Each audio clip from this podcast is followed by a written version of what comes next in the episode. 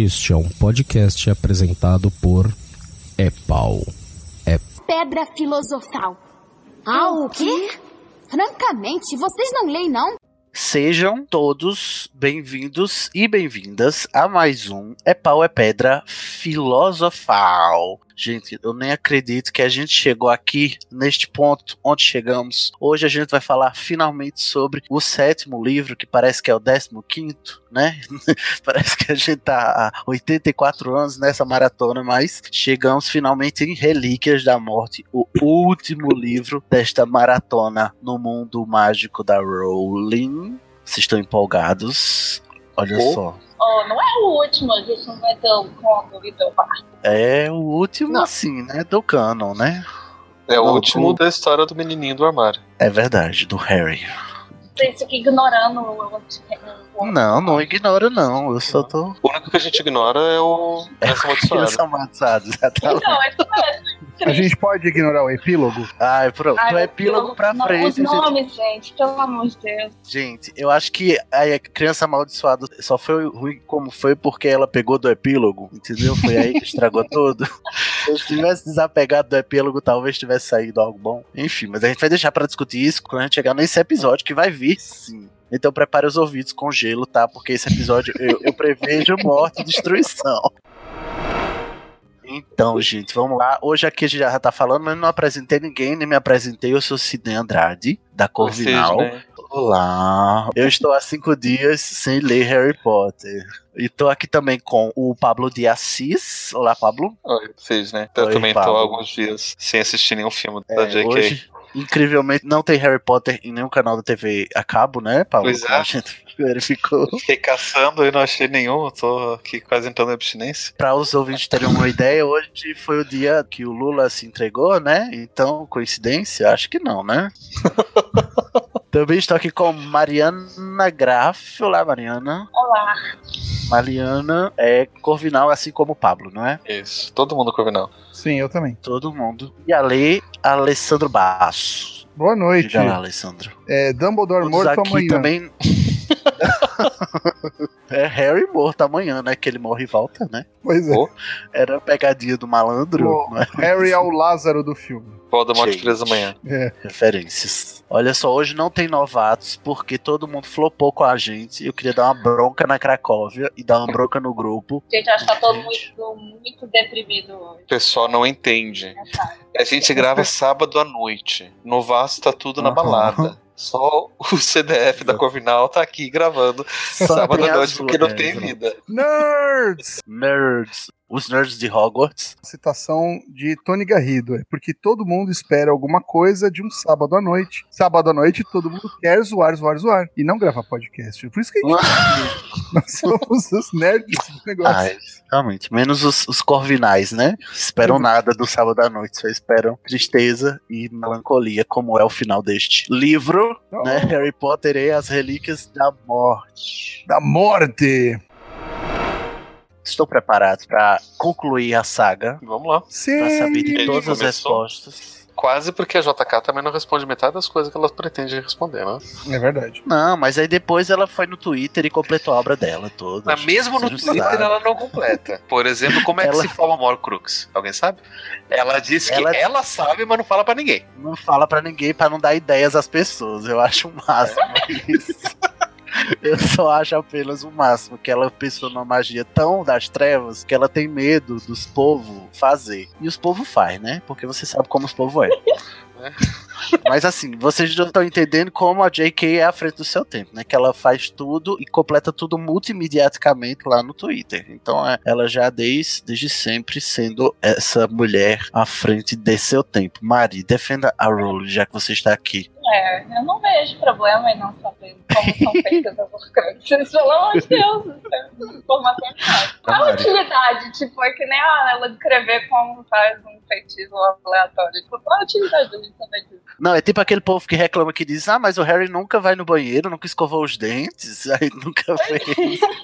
tipo, qual a relevância para a narrativa? Isso daí é só pra dizer que ela não respondeu tudo. Tem coisas que ficam em aberto. É Lost agora. É, Vocês vão ao banheiro fazer o número 2, né? Esses bruxos não cagam, não cagam. Pois é, pois é. Tem que acabar o banheiro no- nos bruxos. Enfim, gente, ó, vamos lá começando. Vocês já estão já vendo, né? O nível que vai ser a coisa aqui, né? A gente vai falar hoje sobre o último livro, finalmente, ufa. Mas antes, agora que o nosso grupo é aberto para todos os ouvintes, né? O grupo do Epai Pedra Filosofal, você vai lá no Facebook, Pedra Filosofal, ou digita no seu navegador, facebook.com barra grupos barra EP, EPF e vem discutir com a gente. E só tem comentário é, legal lá também, todo mundo discutindo, inclusive trazendo conteúdos extras, não é mesmo, Pablo? Dizem que sim. Qual é o nosso primeiro comentário? Primeiro comentário do Daniel Honório. Amigos, ouvindo o último episódio e tá ficando difícil defender o filme do Enigma. Embora eu seja da mesma posição pacífica e amorosa que a convidada, que gosta de tudo mesmo sabendo dos erros.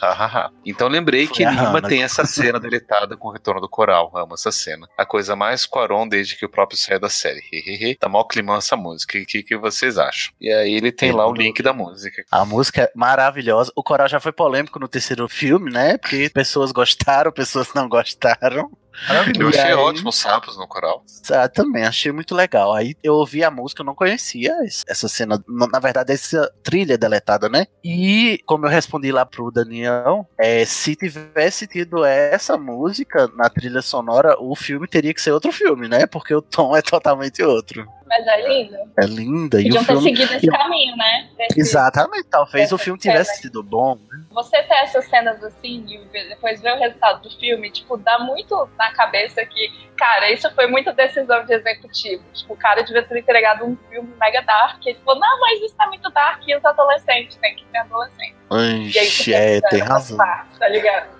Esse é o problema da Warner, diga-se de passagem. Foi isso que eles fizeram com o Esquadrão Suicida também. Que pegaram A o filme Warner, Mega Dark, eles falaram, vamos deixar mais bonitinho, né? Porque ah, tem que ser bonitinho. Sim, Ai, porque ai. uma psiquiatra torturada que vira uma maníaca é uma coisa muito fofa, fala aí. Né? Não é? É, é muito legal, né? Assim, é fantástico. Lúdico. Ela é colorida, né? Você Ela é colorida. Toda, colorida. Eu já vi pessoas colocando fantasia da Arlequina pra criança. Jesus do céu. Não, não podia ser fantasia pra ninguém, porque ela é maluca completamente. Não, é- a questão não é ela ser, ser maluca, a questão é que ela é vítima de abuso, né? Ficou romantizando né, a relação dela com o Coringa, que é uma relação 100% abusiva, Pois é. violenta. É outra cagada da Warner, vamos uma por vez, né? Né? Vamos nos concentrar só na dos Harry Potter aqui, que já é um vaso cheio. Já é suficiente. Já. Não, eu ia comentar só dessa cena, na verdade, que essa cena, sim, ela foi cortada, a música foi cortada, e o clipe em si é uma edição da cena que foi deletada e da música que foi cortada, né? Tipo, não é exatamente isso que ia estar no filme, mas. É, Mas seria legal. Ia ser legal. Isso. Muito bem. O próximo comentário, Mariana vai ler para nós. Comentário da Sabrina Brum Simões. Quando começaram a falar do Dumbledore no armário, reparando na barba do Harry, eu morri. Morremos todos um pouco, né? A cada vez que a gente assiste esse filme. Sabrina Acho muito muito direta, né? Foi ótimo, Sabrina. Desmascarando a faceta discreta e fora do meio do Dumbledore. E por último, a. Lê aí o último comentário pra gente. Comentário da Tatielma Bezerra. É, Tá foi- sempre aqui, né? Agora, Tatielma, elenco fixo. Inclusive, eu queria gravar com ela agora, Tatielma. Manda um oi pra nós, pra ver se a gente consegue marcar. Manda um salve. Um salve para a Tatielma. Tatielma disse: Foi divertido o cast, mas confesso que nunca revi esses filmes depois dos anos de lançamento. Por que será, né? Muitas Será? interrogações aqui. Lembro que mesmo naquela época eu era super fangirl, achava tudo ótimo e a consciência só chegava depois de algumas semanas. Mesmo nessa época achei o sexto filme bem ruim. Abre Uhum. parênteses. Isso aconteceu de forma mais branda na época do quarto filme. Vi no cinema no dia do meu aniversário e durante a ceia de Natal naquele ano, me dei conta de que o filme era uma bosta. Fecha parênteses. Ai, que memória natalina maravilhosa, não é mesmo, gente? EDP nem teve esse delay. EDP é Enigma do Príncipe. Assim que assisti, saí pelo mundo alugando os ouvidos alheios com a minha revolta. Ponto de Sim, olha, te entendo muito, Tatiel. Foi assim, desse jeito mesmo que eu saí do cinema. Pois é. Esse podcast é muito terapêutico, parece até que voltamos no tempo. Não tenho certeza se isso é algo bom. Reticência, emoji sorridente. Não vai dar pra voltar no tempo, porque todos os viratempos foram destruídos. A não ser que você veja o. Ops. Ups. Sempre a gente dá um jeito de alfinetar. É uma pena né, que só apareça num único filme como recurso narrativo, né? Como Deus Ex Machina, e depois desapareça da história, né? Ah, muito poder, né, gente? Pablo, é, eu fiquei feliz com esse comentário que é terapêutico ouvir o Apple e Pedra Filosofal, porque é muito terapêutico gravar também. O nome técnico é, é catarse. Catarse, olha. Catarse. Quando a adoro. gente põe pra fora essas emoções todas e pôr pra fora as emoções, acaba aliviando toda a tensão interna. Excelente. Então, olha, põe pra fora mesmo. Inclusive, se você quiser pôr pra fora pra gente ler aqui, a gente promete, se tiver muitos comentários daqui pro final da saga, quando a gente terminar os filmes, a gente vai fazer um episódio só de Correio Coruja pra ler só os comentários, assim, as repercussões sobre o que vocês pensam do que a gente vem falando ultimamente, tá? Então, reforçando, entra lá no grupo, é Pau é Pedra Filosofal, ou você digita no seu navegador, facebook.com.br grupos barra.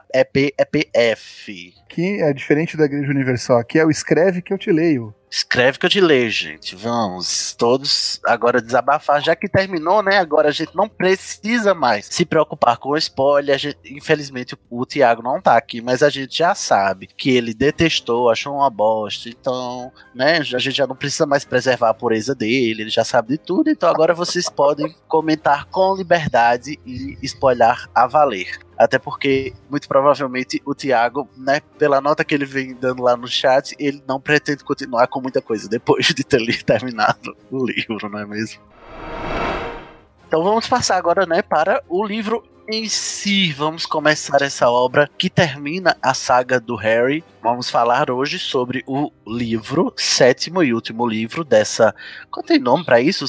Heptalogia? É isso? Imagino que sim. Porque não foi o Douglas Adams que escreveu, senão seria uma trilogia de sete. trilogia de sets, exatamente. Então, eu acho que Douglas Adams deve ser reverenciado aqui. Então, vamos aqui terminar essa trilogia de sete livros com Harry Potter e as Relíquias da Morte, no seu original, né? Harry Potter and the Deathly Hallows. Foi publicado em julho de 2007, ou seja, 7 do 7. Olha ela, 7 do 7 de 2007. A J.K. Rowling, sempre aficionada por numerologia, né, gente? Demorou um pouquinho, mas não muito para chegar no Brasil. Chegou aqui em novembro pela Roku também. Como você já sabe, a tradutora é a Lia, que nessa hora já tava na ponta do chicote, coitada, né? Todo mundo cobrando essa mulher. Ela devia não aguentar mais, eu não sei. Eu acho que ela ouve Harry Potter e, e fica é, engatilhada, né? Deve ser um gatilho para ela hoje em dia ouvir isso, não. Porque deve ter sido muita pressão. Gente, 36 capítulos e um epílogo, mas vamos chegar ao epílogo, né? né? Vamos cruzar essa ponte quando chegarmos a ela, não é mesmo? vamos chegar lá. Quem quer ler a sinopse pra mim? Harry foi sobrecarregado com uma tarefa sombria, perigosa e aparentemente impossível: localizar e destruir as Horcruxes restantes de Voldemort. Harry nunca se sentiu tão solitário ou encarou um futuro tão cheio de escuridão. Mas Harry deve, de alguma forma, encontrar dentro de si a força para completar a tarefa a qual lhe foi dada. Ele tem que deixar o aconchego, segurança e companhia da toca e seguir sem medo ou hesitação o caminho inexorável que o aguarda. Harry está esperando na Rua dos Alfeneiros. A Ordem da Fênix está vindo levá-lo embora com segurança, sem o conhecimento de Voldemort e seus seguidores, se conseguirem. Mas o que Harry fará depois? Como ele pode cumprir a momentânea e aparentemente impossível tarefa que o professor Dumbledore deixou? Tan, tan, Gente, é tan. incrível como essas sinopses têm a capacidade de, infantilizar o livro, né? Porque esse livro não é infantil assim. Né, Tem uma hora que não é mais tão infantil, mas a sinopse continua falando como se fosse para o mesmo leitor de 11 anos. Eu tenho um problema com a sinopse. Começa com o Harry foi sobrecarregado. Não seria ele tipo, foi encarregado? Sim. Mas porque sete Horcrux é né, muita Uma coisa. sobrecarga. eu acho. É, Sendo que é, né, até esse momento, acho que duas já tinham sido destruídas, né? Já. Já. Já tínhamos, como a gente aprendeu no Enigma do Príncipe no livro, porque no filme você não aprendeu, né? Que a gente já descobriu que você não aprendeu nada no filme, foi só no livro. A gente já descobriu que o diário do Tom Riddle, que apareceu lá no Câmara Secreta, era uma Horcrux. E o Dumbledore, no livro, né? No, no Enigma, ele destrói ele mesmo. Outro Horcrux que é o anel, né? O anel do- dos Gaunt. Uma relíquia lá da família dos herdeiros do Salazar. E aí eles vão, conjecturam e eles supõem quais sejam as próximas eh, Horcruxes, né? Dentre elas a cobra, né? Uma relíquia da Corvinal, uma relíquia da Lufa-Lufa e, obviamente, o medalhão que o Harry foi capturar lá com o Dumbledore, mas era um medalhão falso, porque um tal de RAB, né, tinha pegado primeiro. Mas você não sabe de nada disso se você assistiu o filme, tá? Então leia o livro, por favor. É, o filme tem umas, umas deixas sobre esses detalhes, mas não é tão, tão detalhado. É porque você tem que saber que tá lá, tipo, monstro. Ninguém ia pre- lembrar dele do sétimo filme. Tipo, ninguém presta atenção. Só um. É, porque não serviu pra nada. Enfim, gente, então a gente, né, com esse clima festivo, né, que terminamos o Enigma do Príncipe, a gente vem aqui para Relíquias da Morte, já começa com a cena assim. Aí eu acho engraçado que a sinopse é essa coisa colorida, né? E a gente já começa com a cena do Voldemort torturando uma pessoa na mesa de jantar dos Malfoy, né? Que, que é adequado. Tem a professora Caridade Babbage. Olha só, eu nem sabia. Era, era professora de Estudo dos estudo dos trons. Meu Deus, olha só. Ditadura, será? Será que ele queria estabelecer uma ditadura? Não, não, eles vão dizer que é uma revolução. É uma revolução, né? É, né? Não é ditadura, não. Revolução. Eu acho muito bom quando a Rowling começa fora do ponto de vista do Harry, como eu sempre repeti aqui, e ela começa o livro aqui já com essa cena pavorosa, né? A gente ainda tá na dúvida do qual é a do Snape e tem, enfim, toda a tramóia lá pra saber quais serão os planos da ordem pra tirar o Harry da casa dos Dursley, porque segundo o Dumbledore, né, a proteção que ele tem lá dos Dursley por causa do sangue da sua mãe que se sacrificou por ele, né, vai acabar quando ele completar 17 anos, que é quando um bruxo se torna maior de idade. E aí, né, vamos ver o que, que vai dar, né? Porque eu também nunca entendi como é que essa proteção acontece, né? Fica meio, meio vago, né? Vocês também Bem não acham? vago. Totalmente. É, isso aí é meio estranho mesmo. É, porque toda magia no universo de Harry Potter é muito esclarecida. Esse ponto não tá claro. O resto tá tranquilo, né? Tá tranquilo. tá na hora de alguém perguntar isso a ela no Twitter. Ninguém perguntou ainda.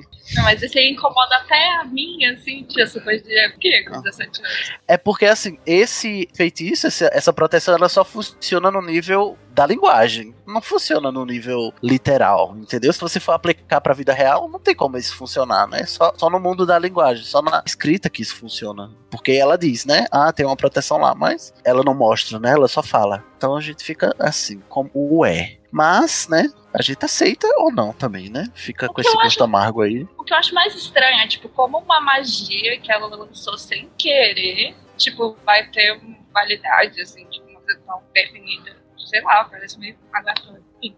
É. Se bem que a gente vai descobrir nesse Dumbledore ia livro. saber disso? Se era uma coisa tão rara também. Então, eu não entendi que essa proteção é a mesma que a mãe dele concedeu quando ela se sacrificou. Pra mim é algum tipo de proteção diferente. Porque a proteção que a mãe dele concedeu pra ele foi aquela que o Voldemort conseguiu burlar depois do ritual no quarto livro. E essa ah, é, não é, não, então é só a do É uma outra- ministério que eles estão esperando. Provavelmente sim, eu, eu, que pelo que eu entendi, todas as crianças aparentemente devem ter esse. Porque, diferente do, do livro. Acho que o Enigma do Príncipe, que aparece a Bellatrix e o, e o Greyback no filme, é, incendiando a toca, que não tem nada a ver com a cena do livro, não tem absolutamente nada a ver. Porque também os próprios. Weasley poderiam ser ati- atingidos lá, mas tem trocentos filhos, né? E um- pelo menos um filho menor de idade que é o, o Ron, né? Eu vou dar minha interpretação aqui, pelo que eu entendi, assim, aí a gente vai ter que pular bem muito pro final. Lá na cena da floresta, porque é que o Harry não morreu com a Vada Kedavra do Voldemort que é quando o Dumbledore explica. O Dumbledore disse, né, que o maior erro do Voldemort foi ter feito questão de recompor o seu corpo com o sangue do Harry, porque aí ele atou o laço, né, porque era um laço que não estava atado entre eles dois. E aí, na minha opinião, dá-se a entender que a proteção que a mãe do Harry deu a ele quando ela se sacrificou, porque não é porque ela morreu na frente dele que ela deu essa proteção, foi porque ela quis morrer no lugar dele. E isso faz toda a diferença. Ela se sacrificou, até porque é a mesma atitude que o Harry toma quando ele chega na clareira lá no final. Ele está se sacrificando por Hogwarts e é por isso que quando a, o pessoal lá do Voldemort chega lá no castelo depois que ele morre, fingindo lá que tá morto, eles não conseguem atingir ninguém depois disso, porque depois lá ninguém morreu, entendeu? Porque o Harry se sacrificou por Hogwarts. E aí ficou essa proteção, entendeu? Porque foi por escolha, não foi ao acaso. E isso é um ponto. O outro ponto é o sacrifício, né? O feitiço desse sacrifício ficou no sangue. Daí o Voldemort querer botar o sangue dele né, no próprio corpo para não ser vulnerável a esse feitiço, né? Que foi involuntário da parte da Lily mas ao mesmo tempo, porque tá no sangue e a Petúnia é irmã da Lily, ou seja, compartilha do mesmo sangue, né? É que existe essa proteção na casa. Bom, é aí que eu entendo o argumento dela da proteção do lar dela lá, né? Que é enquanto o sangue da Lily for o lar dele, ele tá protegido do Voldemort. Enfim, é como eu interpreto mas, a, mas a coisa. eu também acho, acho, estranho a JK não ter mostrado, por exemplo, uma tentativa de ataque, por exemplo, pra gente saber como é que funciona essa proteção. É, não, isso é verdade. Faltou partindo um pouco desse princípio, poderia isso explicar um, de alguma forma a ligação das varinhas dos dois. Mesmo quando o Voldemort está usando uma varinha diferente dados núcleos gêmeos. É, tem que ter uma mágica entre o Voldemort e o Harry que só eles dois compartilham, porque o Voldemort tem uma parte da sua alma no Harry e o, o Voldemort tem o sangue que protege dele mesmo. Assim, é como se eles tivessem se enrolado num nó tão cego, né? Com perdão do trocadilho, mas que eles próprios não conseguem desatar entre si, né? E daí também vem a relevância da profecia lá, um, um não viverá enquanto o outro sobreviver e tal. Bom, a gente pode deixar para discutir essa história do Harry ter voltado quando a gente chegar lá no final, né? Tem muita coisa pela frente ainda. Bom, tem essa cena depois, aí o que acontece é que tem a cena da despedida dos Dursley. Vocês se emocionam com essa cena? É, não. Não, eu, tô, eu tô super pensando aqui, tipo, é. nessa coisa dos feitiços, da proteção ainda. Porque eu tô lembrando do segundo livro, quando os gêmeos vão lá pra salvar o Harry. Sabe disso? Tipo, ah, como funciona isso? Você é, vai de acordo com a intenção? Como que é isso? Não, essa proteção, esse, tô, essa tipo, proteção muito... só funciona contra o Voldemort, só. Só contra ele mesmo. Pelo que eu entendo, né? É só contra Sério? a pessoa do Voldemort, é. Ou seja, é tipo o poder de super-herói. então ele não poderia mandar outras pessoas pra lá? No...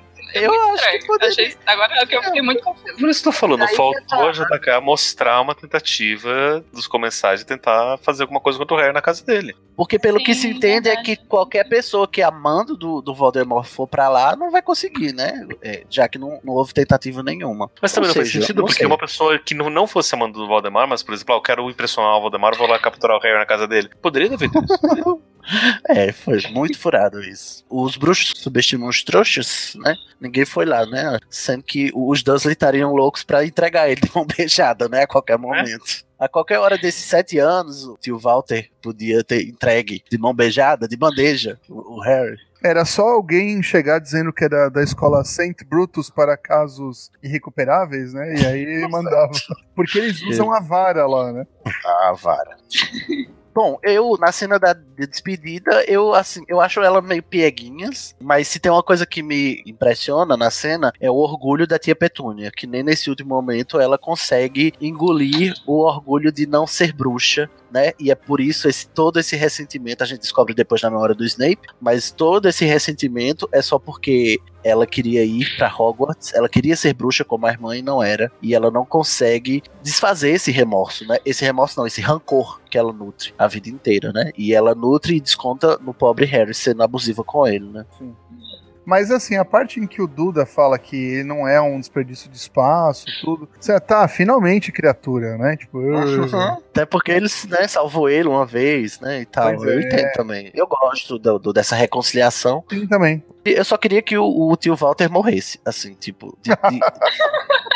de leve assim, ela não precisava ter matado Edviges, né? Um comensal da morte podia ter resvalado ali uma maldição ali, pegado no carro do tio Walter, né? Assim, Credo. pegado nele assim, de raspão. Eu, eu queria. Mas, Será que eles ai, gente. mais se viram mesmo, mesmo? Bom, segundo a Rowling, né? Depois dela terminar, eles só se comunicam por cartas. Nunca se falaram, nunca voltaram a se falar. Aí também eles não Mas são eles citados no- na criança amaldiçoada, né? Então não tem como Também não, é verdade. Se não tá na criança amaldiçoada, então já viu, né? Quer dizer então que nem a criança salvou. Ó, outra coisa aqui no começo é esse plano totalmente estapafúrdio dos Sete Potters. Eu não aguento. Eu não sei. Eu olho de mil, mil e uma maneiras desse menino fugir com essa ordem. A a Rowling pensa nessa maneira, totalmente descabida. Porque assim, ele não podia disparatar porque ele tava com o- lá o, O. GPS nele, né? É. Uhum. E daí que esse GPS depois ele se desfazia quando ele completasse 17 anos. Então ele já completou 17 anos. Não, foi Então ele antes, podia né? Eles fa- tiraram antes. Foi uns dias. Eles, foi um dia É. antes do aniversário. Eles estavam com medo, né? Porque acabava o feitiço quando ele fizesse 17 anos. então. Uhum. Se ele fosse muito rápido, ele poderia desaparatar e, tipo, fiz 17, aí já aparata e já resolveu o problema. Aí, É, mas de ó, repente considera algum fuso horário, né? Será? Exato. 17 anos aonde? Já, em algum momento já ele já tinha 17 no Japão, né? É, exatamente. No Japão Então. ele já podia desaparatar. Exato. Aí, outra coisa que me incomoda muito nessa cena é assim: tá a Hermione, a Fleur e a Tonks. Se eu não me engano, são elas três que tomam a poção polissuco pra se transformar no Harry, né? Aí chega a Hermione e fala pra mim: Poxa, Harry, a sua visão é muito ruim mesmo. Eu fico, querida, você acabou de crescer um pênis e você tá reparando na visão? Você acabou de ver o pênis do seu melhor amigo no seu próprio corpo e você está reparando na visão dele, no, no óculos que ele precisa usar. Eu não consigo engolir isso. é só uma fala assim, Harry é pequeno. Sua- eu achei que sua varinha fosse maior, Harry. Como assim? Gente, vocês assistiram o Jumanji, Não. esse novo? Não. Não. Sim. Tem uma cena igual a essa. Vai ser catártico pra vocês. Ai, que maravilhoso, ainda bem. Eu não Assista. sei, eu tenho medo de ver. Eu, eu gosto do primeiro lá do filme original, não tenho vontade de estragar a minha memória. Então, Assista, assista, não estraga a memória. É muito, é muito legal. É engraçadinho, Legal, minha legal. filha adorou. É, olha, gente, assim, eu tenho uma barra com a poção polissuco que é, eu acho que eu vou fazer até um programa sobre isso, que é assim, as potencialidades que ela tem, porque você tá crescendo um corpo novo pra você e como o corpo determina a sua atitude diante do mundo, e os bruxos são totalmente blasé, entendeu? Assim, ai, ai meu Deus, eu cresci agora uma barba, tenho testosterona no testículo e um pênis e, e ai, eu estou incomodada porque eu tenho miopia agora. Nossa. Eles não são tão influenciados por hormônios, vai saber. Não, mas tá, talvez tenha sido por isso que ela não prestou atenção no, no pênis, porque ela não estava Eu enxergando direito. E só pode ser isso, Tava então. borradinho. Aham, Tava borrado. Gente, mas vocês já pularam pra eles indo? E eu tenho o texto lá da Rita Skeeter, que eu acho muito bom. Que é, verdade. Qual é o texto? o texto dela no, te revelando que Esse vai em sair. memória, não é? É, e sai o primeiro. Primeiro, ó, o texto do Oliva. Não sei, não lembro como é que fala o nome dele. Do melhor amigo do Dumbledore, que ele faz o. Elifas Dog. É isso, sei lá. Como é que chama a nota de É o, falecimento? é a- não, é o obituário, acho que ele fez o Obituário? Obituário, É o isso. obituário. Ah, Foi o acho- Elifas Dog mesmo. Elifas Dog. Isso. Pra mim, são as melhores partes do livro, são as partes que falam do Dumbledore, né? Assim como as melhores partes do Enigma são as partes sobre o Tom, aqui são as partes sobre o Dumbledore, né? Embora a gente esteja a metade do livro lendo sobre o viés é, venenoso da Rita, né? Sim, que no final é verdadeiro. Exatamente. Não Eu é fiquei- eu- muito. Eu fiquei, eu fiquei muito puto no começo, assim, porque. primeiro porque eu já comecei a ler o livro é, pensando na possibilidade de o Dumbledore não ter morrido. Pelo que eu já tinha explicado quando a gente gravou sobre o Enigma, né? Pra mim, a magia não tinha sido daquele jeito, tinha as magias não verbais, etc, né? O Snape podia ter usado uma outra mágica. Mas você me convenceu, inclusive, com aquela explicação que, no- que a gente falou Depois, falou né? depois da gravação. Isso. Aham. Então- Eu posso até dizer agora depois. É já verdade. agora que já sabemos, né? Aí quando começou o texto da Rita Skeeter, eu fiquei puto, porque eu acho a pessoa desprezível em todos os livros, né? E eu falei, nossa, gente, isso vai ser chato, né? Vai ser a. revista contigo de, do mundo bruxo. Aí. É, né? Deixa eu fazer o quê, né? Mas no final a- era tudo verdade. no final era tudo verdade, né? Desgraçada. Então, Ela só escreveu de forma venenosa, mas os fatos estão lá, né? Sim, sim. Não, O que eu acho que- picada, ela é sensacionalista demais. É verdade, isso. mas eu Então, acho que eu gostei desse livro porque ele deu uma profundidade infinitamente maior pro Dumbledore. Sim, é, pra mim é quando o Dumbledore passa a ser personagem. Pra mim. Com certeza. Só aqui. Porque né? antes Porque ele até é então um ele. totem, né? Ele é um, monolito quase, né? Ele resolve É. tudo, ele é o cara Exato, ele é o E que é vem pra. res- interessante. Ele é um deus ex machina, mais ou menos. E é também. interessante porque no, no livro anterior você vai e disseca o Voldemort. E aí depois nesse você vai e disseca o que é o cara que tava guiando o Harry, tá ligado? Tipo, Uhum. eu acho muito massa você comparar os dois e ver as semelhanças. Não, e, e ela aprofunda e tridimensionaliza ele, Verdade. porque a gente chega no final sem saber, né, se eu gosto ou não do Dumbledore. E agora? O que é que eu faço? É pra eu gostar dele ou é pra eu não gostar? E eu acho isso muito legal, porque não, não existe conclusão, né? Nem sobre ele, nem sobre o Snape, né? Também, nesse livro. A gente não, não chega a conclusão assim. Embora sobre o Snape seja um pouco mais fácil você detestá-lo, mas, enfim, teve tudo que ele fez, né? Que a gente vai chegar lá. Também. Detesta- Bom, enfim. Quem sabe no, o Snape no divã a gente, né, disseca tudo. Tá chegando, gente. Tá Vamos chegando. Mas que eu quero participar. Aí depois, né, desse plano infalível, né, do Cebolinha, é claro que ele ia dar merda. A primeira vítima da, da pena da Rowling é a Edviges. A segunda vítima é Olha o o tom. Olho. Isso. Alastor Moody. É Rip Alastor. É nesse que o que o Fred, É a orelha do Jorge, né? Jorge, né? Isso. É. É, a minha, na hora que a gente tava, quando a gente começou a falar, a minha esposa tava passando aqui, ela falou, mexeu os lábios aqui dizendo, eu não me conformo que ela matou um dos gêmeos, eu não me conformo. não me desço. Gente, muita crueldade. Eu e Né? a minha esposa, a, mas- gente, a gente conversa muito sobre Harry Potter, então a gente faz o Ai, nosso que casal feliz. EPEP. Gente Ai, que ótimo. Eu também faço com o boy. Mas a gente briga mais do que se entende. em Harry Potter. Fica um beijo aí, G, se você estiver ouvindo. Ah, Mas é engraçado que Ó. nesse livro, o, o que foi complicado é que assim, no quarto livro, o Harry conheceu o Professor Moody, que na verdade não era o Professor Moody. Também é um personagem espetacular que desapareceu depois, né? O Bartol. Crouch Jr. Ah, é, deram o beijo do, de deram Dementador. beijo do Dementador, verdade. Foi. Mas poderiam ter aprofundado mais o personagem. Era o maior Hum, seguidor do Voldemort, tipo, pff, né? Sumiu. Acho que Mas- isso mesmo. Aí o Harry, na focar na verdade, Delatriz. Isso, verdade. Mas o Harry não conheceu o Professor Moody depois, não tem nenhuma no- notícia. Então ele conhece o Professor Moody naquela hora. De vista, né? E- não, também quando na Ordem da Fênix Não. também. É, na ordem, mas não. Ah, então eu viajei. Não, acho que ele não aparece direito lá, ou aparece. Aparece Ele que vai aparece, buscar mas ele. eles não viram brothers, assim. Não é É, aquela pessoa que você ele vai só- ter uma conversa. Só Ele só vai passando lá e tem uma hora que lá na ordem ele vai olhar o que tem dentro da gaveta, né? Aí diz que é um bicho papão. Ah, inclusive Ah, ficou essa dúvida, né? O olho tonto, ele consegue ver a forma original do bicho papão. Eu queria saber como era, né? O que ele vê. Uma fumacinha, sabia? Uma fumacinha. Não, mas de fato o Harry não tem um relacionamento com o Moody, não. O impacto aqui é mais pela baixa do soldado, né? Sim. E é o soldado que é construído pra ser o mais duro de se derrubar, né? Porque ele resistiu à última guerra do jeito que ele tá, né? Tudo cagado. Ele ficou como, né? Sem um pedaço do nariz. Sem um pedaço do nariz, sem um olho, sem uma perna. Verdade.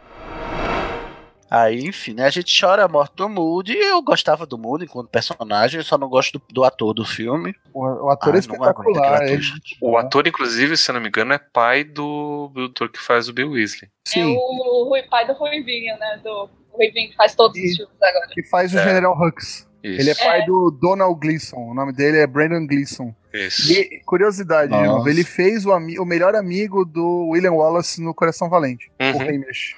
Olha só, curiosidades. Mas, assim, a árvore genealógica dele não torna ele um ator melhor, tá? Eu queria só dizer. Ele é um ator. Pare com isso. Aí, gente, a dos gente irlandeses. não Ainda bem que você ressaltou, né?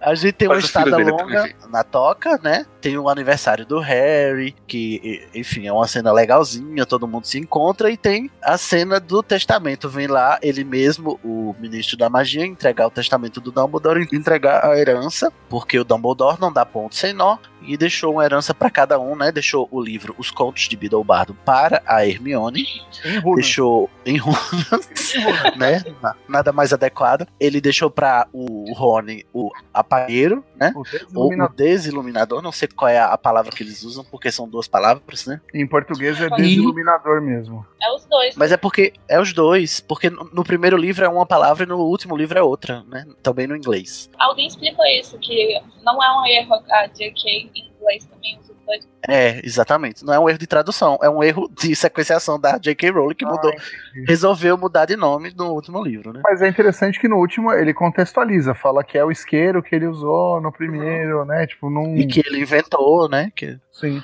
E o, o Dumbledore já prevendo a alma cebosa que é o Rony, né? Então já deu a ferramenta adequada para ele, né? Para cumprir a missão. Muito bem, Dumbledore, ponto para você. Viu o vídeo hoje que explica esse, esse aparelhinho. Não sei se vale Ah, a pena é? comentar essa explicação agora. Acho que vale, né? Comenta, sim, É, claro. Que é assim, né? O, o, vocês devem conhecer o canal do Super Karim Brothers, né? Ou não? No YouTube, Aham. Você já indicou aqui. né? Então, eles lançaram um vídeo, acho que essa semana, semana passada, faz muito pouco tempo, e explicando, né, de onde raios vem esse desiluminador. E aí eles percebem o seguinte, que apagar as luzes não é uma coisa tão comum assim pra magia. Tanto é que o próprio Moody pede emprestado o desiluminador pro Dumbledore no momento pra ele poder usar, porque aparentemente não é qualquer magia que pode apagar as luzes. Mas existe um outro momento na- nas histórias do Harry Potter onde as luzes se apagam, que é no filme do Animais Fantásticos, na presença do Obscuro. Obscuros. Oh, entendi. E como a irmã do Dumbledore. Você já Meu tá entendendo Deus. onde, onde, onde tá indo a história, Tá né? querendo dizer que. Não. Você A tá. irmã, você a irmã tá do Dumbledore era um obscuro. Aham. A E aí, gente o iluminador era pra poder ficar com algo ali da irmã.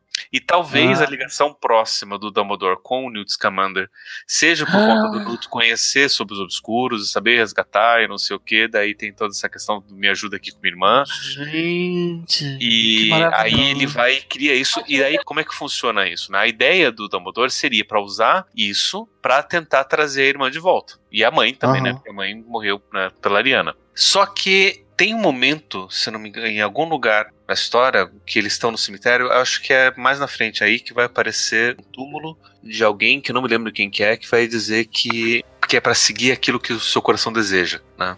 Ignoto Peverel.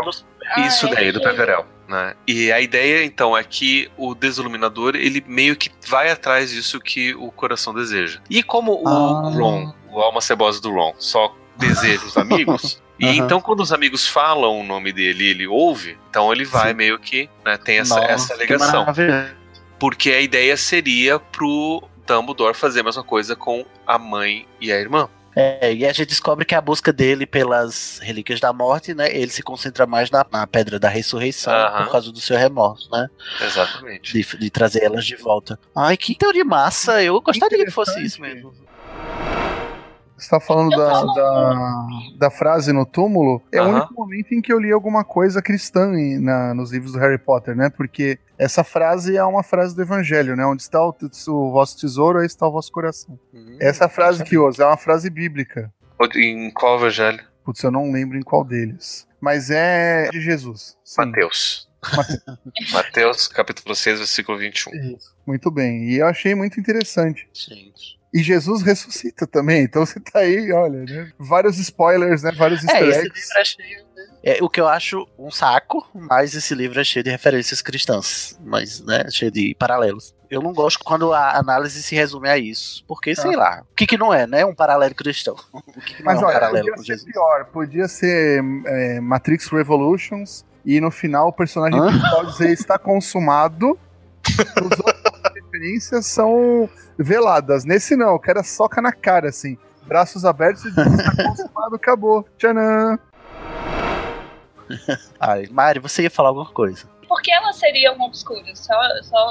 A história que, que os fãs estão contando é o seguinte: que a Ariana, por algum motivo, ela acabou mostrando a magia na frente de trouxas, e os trouxas começaram a perseguir ela. E por conta dessa perseguição, ela se fecha. Ah, E aí isso forma obscuros. E em algum momento ela acaba não conseguindo dar conta disso e ela acaba matando a mãe, o que deixa ela ainda mais culpada. E aí, na briga, o, o Dumbledore e o, e o Grindelwald, eles acabam alguém matando a Ariana, que aparece ali no meio por algum motivo, e aí Dumbledore fica todo né, com remorso, que acha que foi ele, e aí, enfim, tem toda essa, essa história aí de. Essa De culpa morte, remorso católica. E Uhum. que o irmão dele culpa ele, né? Tanto que ele quebra o nariz dele. Sabemos a origem do nariz quebrado do Dumbledore. Assim, a primeira coisa que eu pensei quando eu assisti Animais Fantásticos foi: a Ariana é um Obscuros. Pra mim, não, não resta dúvidas que a Rowling tá fazendo esse paralelo, embora aqui no livro ela não explique nada e não deixe. Assim, a gente tá só teorizando, né? No livro não, não tem menção a isso. Obscuros, para todos os efeitos, é uma invenção da série nova, né? Mas, assim, fica muito óbvio pra mim que a Ariana é claramente um Obscuros que ela deixou guardado na manga aí pra continuar qualquer coisa no futuro. Ou então ela tirou da história e tá aproveitando a própria obra, né? Pra se complementar, que é uma coisa que a Rowling faz muito bem, né? É, Uhum. Desde o começo, né? Que é aproveitar as próprias coisas abertas que ela deixa, ela depois aproveita pra, pra dar a impressão de que ela sempre pensou em tudo, né? Desde o começo. Uhum. É o George Como Lucas. dela. Exato. Eu acho um pouquinho melhor do que o, o, George Lucas. Não colocando ela midichlorians pra explicar magia, tá de boa. Por favor. Tá ótimo. Por favor, né? Midichlorians não. Aí o testamento tá isso, e também eles descobrem, né, que o Dumbledore deixou a espada do Godric pra eles, só que a espada não pode ser dada porque ela é patrimônio de Hogwarts. Mas aí já fica a pista, né, o Dumbledore já deu uma pista pra eles do que fazer, né. Aí a gente tem o casamento, né, aquela cena do casamento em que a gente descobre muita coisa, esse casamento é muito badalado. A gente é apresentado a um personagem fantástico, que é o, o Xenofilho, que Só é o pai da detalhe, Luna. né? O Thiago não gostou do. Não gostou do casamento, é, porque eu não me surpreendo, não é mesmo? Aí Ah, eu tô, eu tô divertido. Eu adoro a cena do casamento, porque, primeiro, como os bruxos se casam, né? Ela mostra, assim, eu sempre. é, ficou essa curiosidadezinha no mundo bruxo, como é um casamento bruxo. E segundo, é que nesse casamento acontece muita coisa que vai eclodir lá no final, né? Muita pista do plot do livro é dada aqui.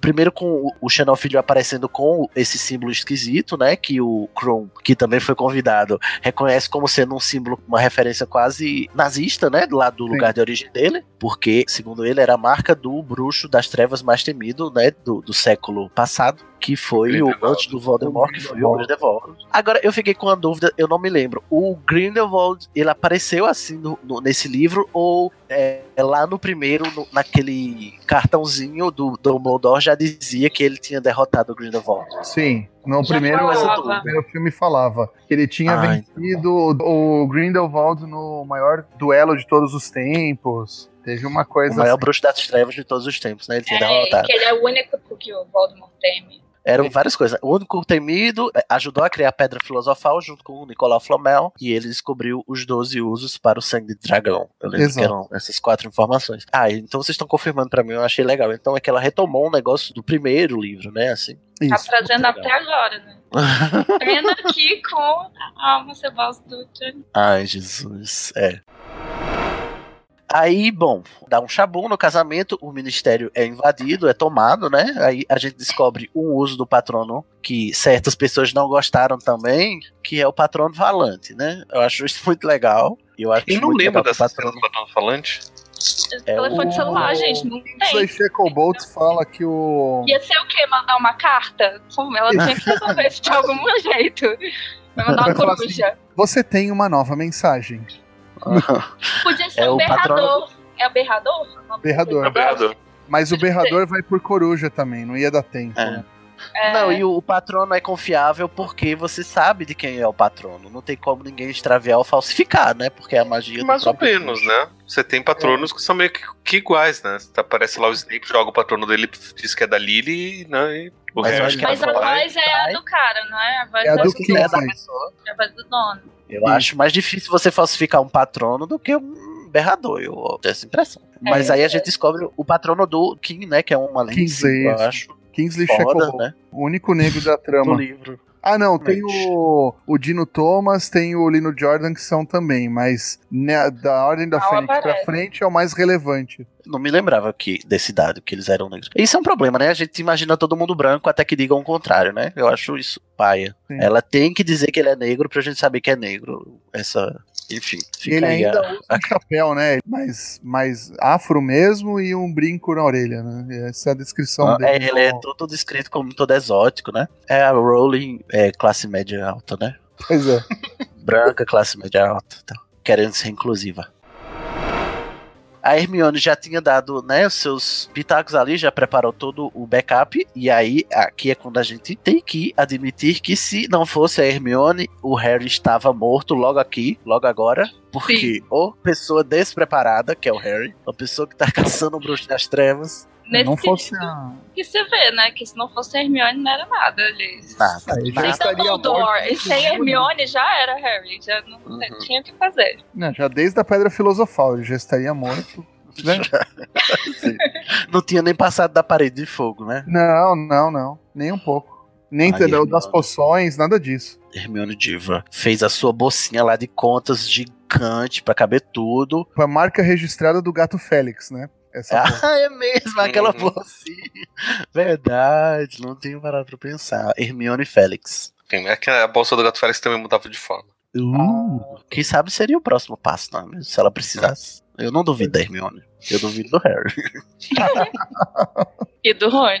Ah, não, do Rony eu nem levo em conta a presença do Rony. Ele é só um, um adereço ali. O Rony nesse livro é só pra passar raiva. Só isso. Só, Só pra mesmo. passar raiva na gente, né? Porque ele. Na gente. Porra, exatamente. metade do filme ele fica enchendo. Do filme, do livro, ele fica enchendo a porra do saco da Hermione. Ai, aquele menino mimado, fi- olha, fi- classe média sofre os problemas dele, todo o acampamento. Enfim, Sim, gente, tipo, pelo amor de Deus, eu não aguento o Rony Não, né, ele nesse- quando eles estão é- aí sofrendo, tentando descobrir as muito filhinho de papai nessa hora, ele fica. Mas antes disso, eles vão pro Lago Grimaldi, né? Sem saber muito se tá seguro lá, mas pelo visto tá. Ó, uma coisa que eu não entendo lá no, no Largo Grimaldi, que é- era a sede da Ordem, essa armadilha que o Moody tinha colocado pra impedir o Snape de entrar lá. Porque, bom, agora que o Dumbledore morreu, todo mundo que sabia do segredo virou fiel do segredo, né? Então, o Snape, logicamente, poderia dar a localização, e ele, obviamente, nunca forneceu. Isso eu não entendo, porque que o Voldemort nunca convenceu ele a, a fornecer essa informação. E, segundo lugar, pra que serve aquela armadilha de bosta que não faz porra nenhuma? que todo mundo entra, só leva um sustinho e, e passa. E depois a gente descobre que até o Snape entrou na casa, né? Pegou a carta lá da Lilian e saiu. E aquela armadilha não prestou para nada. Eu acho um embuste essa armadilha. pior armadilha de respeito, cara. Pior, olha, não sei, não, não entendi.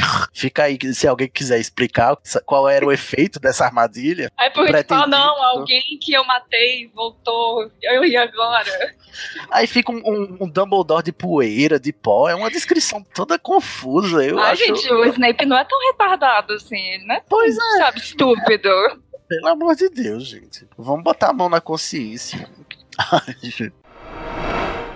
Bom, aí eles ficam lá, né? Aí o monstro volta pra lá em algum momento. Eles, em algum momento, é, fazem uma, uma dedução de que o RAB era o irmão do Sirius, o Regulus Black, né? Regulus Arcturus Black. Arcturus Black, isso. Mais uma E ele estrela. era mais uma estrelinha. Uhum.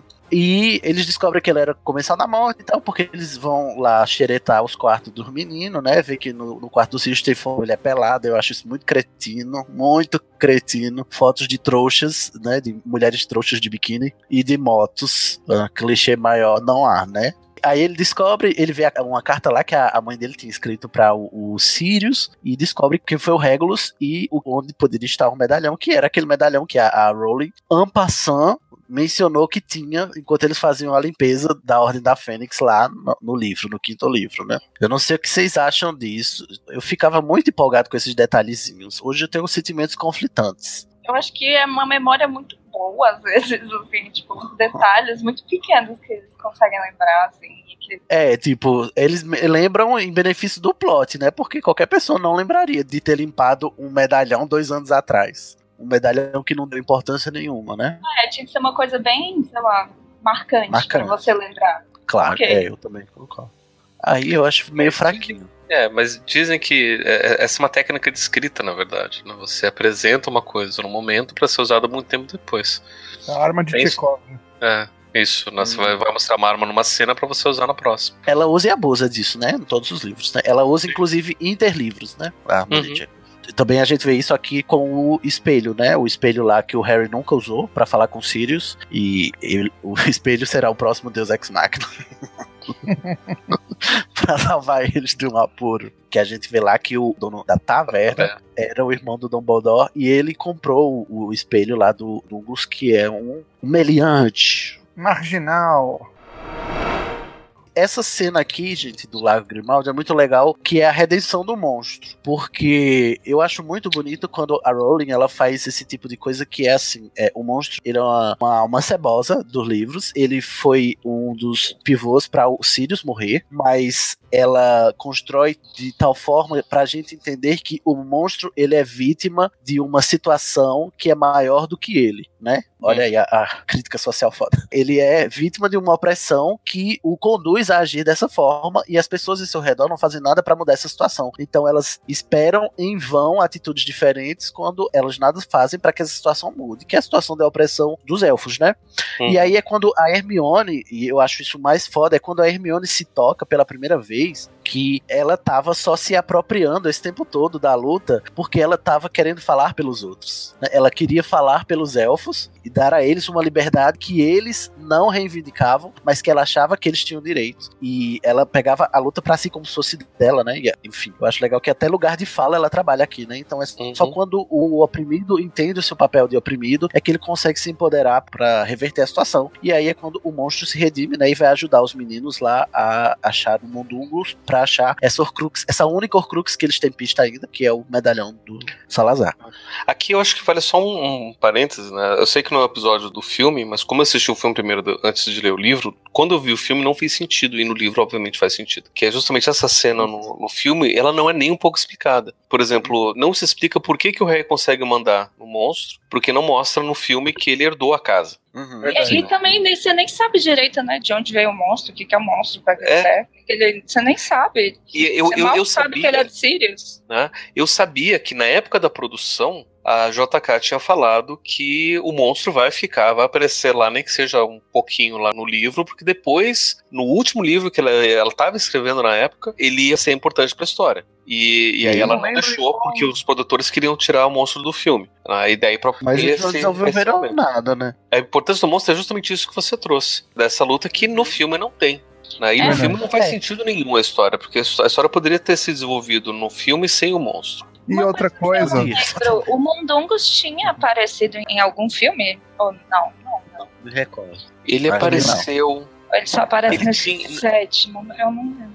Já descubro. essa parte do monstro eu não lembro em qual. Acho que foi no final do quinto livro mesmo, quando o Harry já tava lamentando a morte dos Sirius. O Dumbledore fala do monstro, de como o Sirius não soube superar a própria família no tratamento com o, o elfo doméstico. E que o Harry poderia agir diferente. E aí realmente ele começa a agir diferente nesse, Sim. nesse É filme. aqui que o Harry começa a se tocar, né? Sim. Porque o Sirius era uma boa pessoa, mas ele esculachava o elfo. Porque o elfo também representava todo o passado da família dele, que ele não desprezava, mas que era um trauma pra ele mesmo, porque ele foi renegado pela família. Então, o elfo era o avatar daquela classe alta escrota que era a família dele, é, preconceituosa, racista, etc. E ele via o elfo como uma relíquia disso, então ele, ele chutava o elfo e era grosseiro com ele, né? Mas era imaturo, assim, porque o papel do elfo nessa família também é muito esculachado. Então, assim, Sim. ele não Todo se enxerga, ele não vê que os dois estão sendo esculachados juntos, entendeu? Sim. Não, o Sirius não se enxerga como opressor, né? Ele é o típico privilegiado que não tem noção do privilégio. A gente tá Eu militando. descobri, eu descobri Mundungus. Ele é mencionado na Câmara Secreta, no Cálice de Fogo, ele aparece na Ordem da Fênix. E, só que no filme ele é só mencionado na Ordem da Fênix. Nossa, eu nem lembro. Dos livros eu lembro, ele é citado quase sempre. É, ele é citado É, no sim. livro eu lembro. E ele vai aparecer na Ordem da Fênix, depois vai aparecer no, no Enigma do Príncipe. Essa é uma coisa até que quando eu li, me fez muito mais sentido. Ler o Mundungus aparecer antes. É, gente. Vamos dar continuidade aqui. Agora, eh, eles passam meses planejando invadir o ministério porque eles descobrem que nada mais, nada menos do que ela, Umbridge, está com o medalhão, né? Então, eles vão ter que invadir o ministério. E ela comprou na travessa do tranco, inclusive. É, olha aí. Eu, eu percebo padrões de comportamento e de crítica que é assim, é esse povo que a Umbridge representa, né? Que é muito moralista e fala pelos bons costumes, mas que tá lá na travessa do tranco comprando contrabando. Né? Né? Olha só. Gente, mas parando pra pensar, será que a Umbridge não levava esse medalhão pra casa? Tipo, era melhor mesmo invadir o ministério, não era melhor invadir a casa Não dela? é, menino, pelo amor de Deus. Era um pouco mais fácil. Mas assim, tipo, você sabe onde que é a casa dela? Ah, cara, Ai, você gente, persegue a mulher ali. Não Ela é funcionária pública, gente. Ela tem dados disponíveis. Sei lá. Tá na internet. Tá na internet. Joga no Google, gente. Um bridge. Um Bridges Place dela deve ter marcado lá no Foursquare. Naquele tempo tinha Foursquare.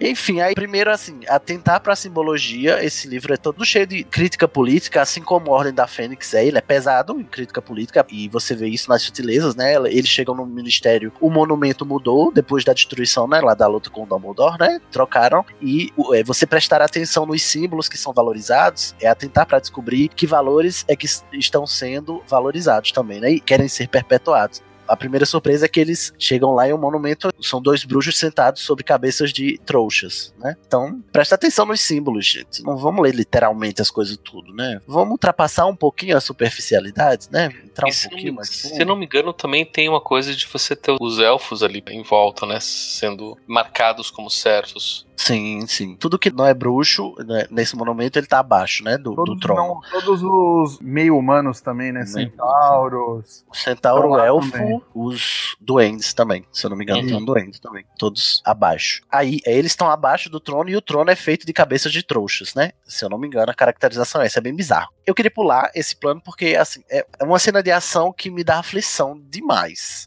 Essa invasão do ministério, assim, porque é muito absurdo pra eu acreditar que esses meninos invadiram o ministério e saíram de lá com a Horcrux, entendeu? E o único dano que eles sofreram foi não poder mais se esconder lá no Largo Grimaldi e o, o Rony ter sido. Como é que diz? Splint. Estronchado. Isso. Bom que o Ale tá sendo a Lia Luft aqui do podcast, que a- as Sachos aqui só lê em inglês, né? As outras três aqui. Em inglês é Flint, não é?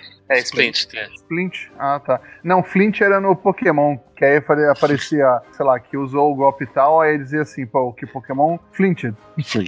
Flint. Mas aquela cena do Ministério da Magia, quando eles chegam no monumento, o trono não é feito de cabeças de trouxas. É um bruxo e uma bruxa em pé, sobre os, os semi-humanos, debaixo de tudo como se estivessem carregando, como se fossem animais, aí os trouxas estavam carregando essa sociedade. Ah, entendi. Que os trouxas são os piores, né? Pior do que até os semi-humanos. Porque o ser humano é o pior tipo de gente. É, exatamente. Já diria o filósofo. Eles vão pra floresta, aí aqui a gente tem uma longa e tenebrosa amostra de Rony sendo babaca. Várias e várias cenas de Rony sendo De Rony sendo babaca, assim. Olha só, toda a oportunidade que ela perdeu do Rony ser babaca nos outros seis livros, ela botou toda aqui. Gente, Ele vai ser babaca, muito babaca. Assim, cara, é, é muito egoísta. O Rony é muito louco. Porque, tipo, por que, que ele não tenta ajudar, né, velho? Ai, Só trabalha, cara. Que saco deixar a Hermione trabalhar pra gente não ser Des- bichinha. pois Mas é, tem a a- explicação de que o medalhão tira Hum. o pior do coração de cada pessoa. Então, É, o bicho já é escroto. Aí, com a- carregando aquele medalhão pra lá e pra cá, e danou-se, né? é. pois é, menino. Olha, o Valdemar não alivia, né? Mas aí eu não sei quem é mais escroto, se é o Rony fazendo isso ou o Harry aceitando e não pensando que poderia ter sido o medalhão. Que O Harry aceita mais provocação que o Martin McFly. Ai, É. é verdade. a Ah, e única eles ficam. pessoa sensata é a Hermione nessa É parte. Hermione, Ah, né? sim. Exato. Só que Não, o aí na- ela começa a virar É. meio sofredora nessa parte, porque o emocional dela começa a ficar fraco, né? Por causa do Rony. Os dois brigando e aí ela sofre. Bom, aí eles estão nessa luta de. Eles não sabem como destruir a Horcrux, né? Aí chega uma hora que o Rony diz foda-se e vai embora. Aí eles ficam sozinhos. A Hermione tá tentando decifrar o que é que o Dumbledore queria que ela entendesse do livro, dos contos de Biddlebardo, né? Ela nota o mesmo símbolozinho em cima do conto lá dos três irmãos, o símbolozinho lá do Xenofilho. E aí ela tem uma pista do que pode ser e tal, enfim. Eles ficam um tempo sozinhos, a Hermione e Choriane, né? O, o Harry puto da vida também, porque também com um amigo desse. Quem é que vai ser, né, feliz na vida? E eles resolvem ir para Godric's Hollow, né? Que ótima ideia se não ir para o lugar onde tudo começou, né? Que provavelmente é o lugar que está sendo mais vigiado do mundo bruxo durante esse tempo, que é a casa dele, onde ele mesmo, o Voldemort, foi lá matou seus pais. Eu gosto muito dessa sequência apesar de eu estar gongando aqui, eu gosto muito da sequência porque ela é, assim, ela é belamente escrita. Tem capítulos aqui que ela se inspira muito para escrever e principalmente esses capítulos mais emotivos, né, de memórias e tal. Ele vê lá o, o túmulo dos pais, ele vê o túmulo do Peverel e vê que a marca tá lá também, inclusive, né, aquela marca das relíquias da morte. E eles vão lá ver a casa deles e isso e tudo, eles foram atrás da Batilda, né, para saber mais sobre o Dumbledore. E aí eles encontram a Batilda toda podre, toda cagada, toda fedida. Eu não sei porque que eles seguem essa mulher toda mal cheirosa, toda cheirando a podre, a, a cocô. E a mulher não fala e eles não desconfiam. Aí eu digo, meu Deus, gente, pelo amor de Deus, vocês estão caçando Horcrux, vocês É um vão seguir uma mulher que não fala. Não, virou zumbi total, né? Vira um zumbi e tal. Aí dá aquele chabu todo lá na casa da Batilda, mas a a Hermione consegue roubar um livro ainda, né? A Hermione é muito bookworm, né, gente? Ela, né, no meio desse chabu todo, ela ainda consegue levar um livro. Eu, ai, eu adoro isso. Hermione, né?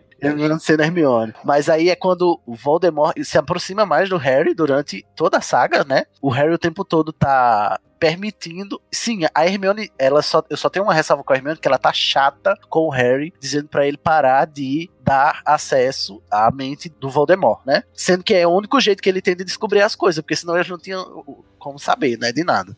Nesse momento, o Harry fica tão próximo, chega tão próximo do Voldemort que ele, ele é absorvido tanto pela raiva e pela ira que ele né, faz uma legilimência lá involuntária e revê a memória do Voldemort matando seus pais e dando a magia nele mesmo, né? Eu acho legal porque a gente só viu essa cena agora no último livro, né? A gente passa os sete livros ouvindo falar dessa cena, essa é a cena pivô do livro inteiro e ela consegue fazer um contexto, para mim essa é a parte mais bonita desse trecho, que ela consegue justificar a gente estar lá na ocasião e ver a cena, mesmo ela acontecendo no passado, e ela não apela pra penseira, né? E eu acho isso muito criativo, o modo como ela resolveu esse problema da gente finalmente ter acesso a esse momento da narrativa que foi o momento que deu origem a toda a história. Sim. É meio inesperado, né? Tipo, eu não imaginei que a gente ia ver do, ponto de vista do Voldemort. Aham, sim. Tipo, E é surpreendente, né? E você não entende muito bem, né? Porque a narrativa passa de repente, assim, a narração passa de uma coisa pra outra de repente e, e você tem que parar e dizer aqui, ô gente, o que é que tá acontecendo aqui? Peraí, será que eu pulei uma página, né? Mas é, eu acho muito legal. uhum. Sim.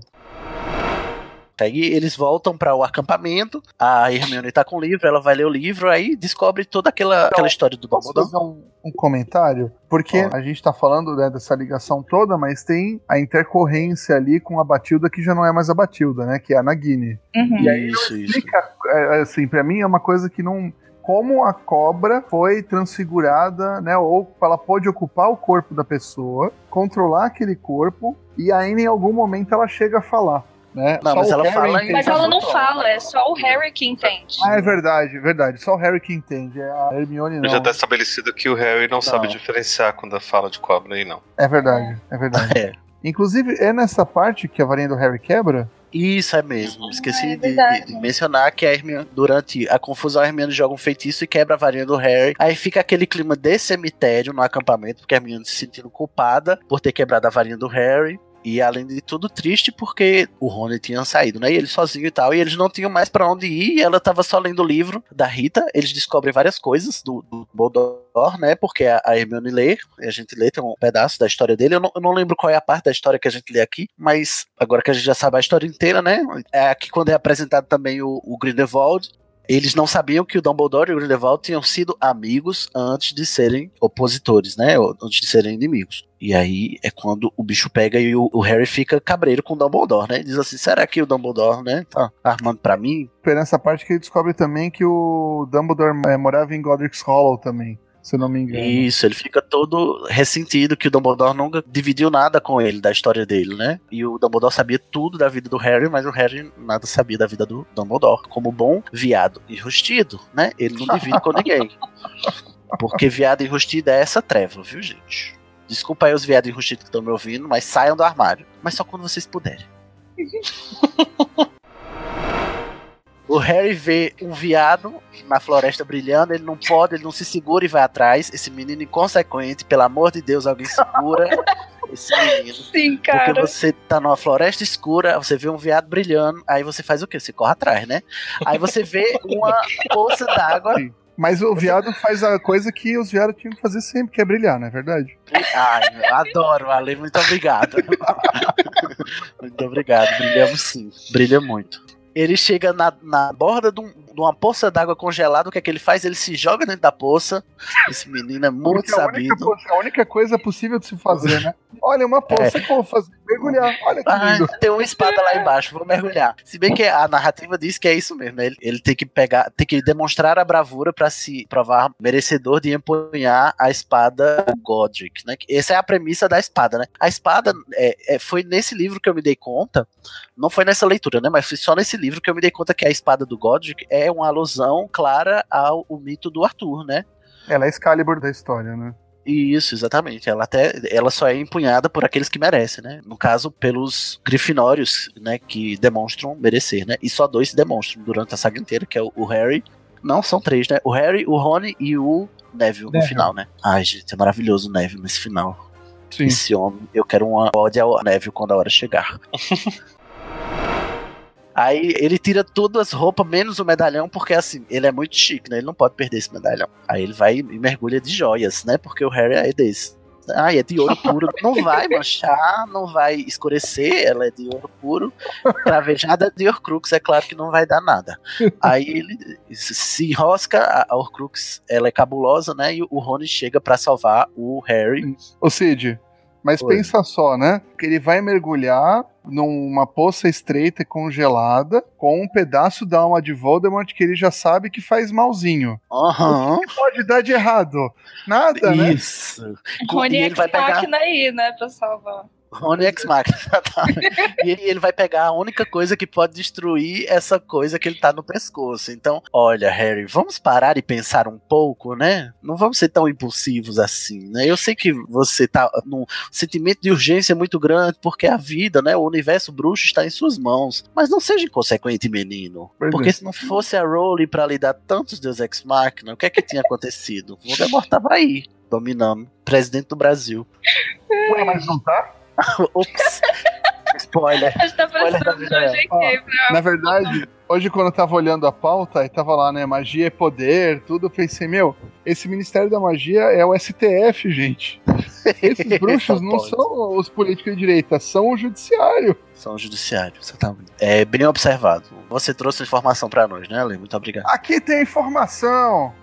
Aí o, o Rony destrói a Horcrux, não depois de ser abusado pela alma do Voldemort, que bota o Harry pra se beijar com a Hermione. Se pegaram Olha, muito. muito sádico, viu? Essa alma do Voldemort. Ele destrói, mas eu senti uma pontada de eu tô matando você, mas é o Harry que eu quero apunhalar. Nessa cena, assim, um pouquinho de ódio, mas tudo bem, né? O ódio às vezes faz bem. Tem uma cena parecida com essa no filme do Príncipe Caspian, da- das Crônicas de Nárnia, o mais velho dos quatro irmãos. Eu não lembro. Edward? E ele se depara com um espelho de gelo em que ele consegue ver a alma da feiticeira branca. E ela começa a tentar ele, porque Ah, eu lembro dessa cena. isso, como se a libertação dela fosse a única solução para resolver a guerra com os Telmarinos, né? E Uhum. aí ela começa a tentar ele, lembrar da fraqueza, ele vai lá e pá, destrói ela também. E é muito Olha louco, aí. é bem semelhante a, a cena. Muitas referências. Sim. O que é que acontece? Daí, depois a Hermione bate no Rony, achei pouco, achei pouco, tinha que mandar um cruciatus nele.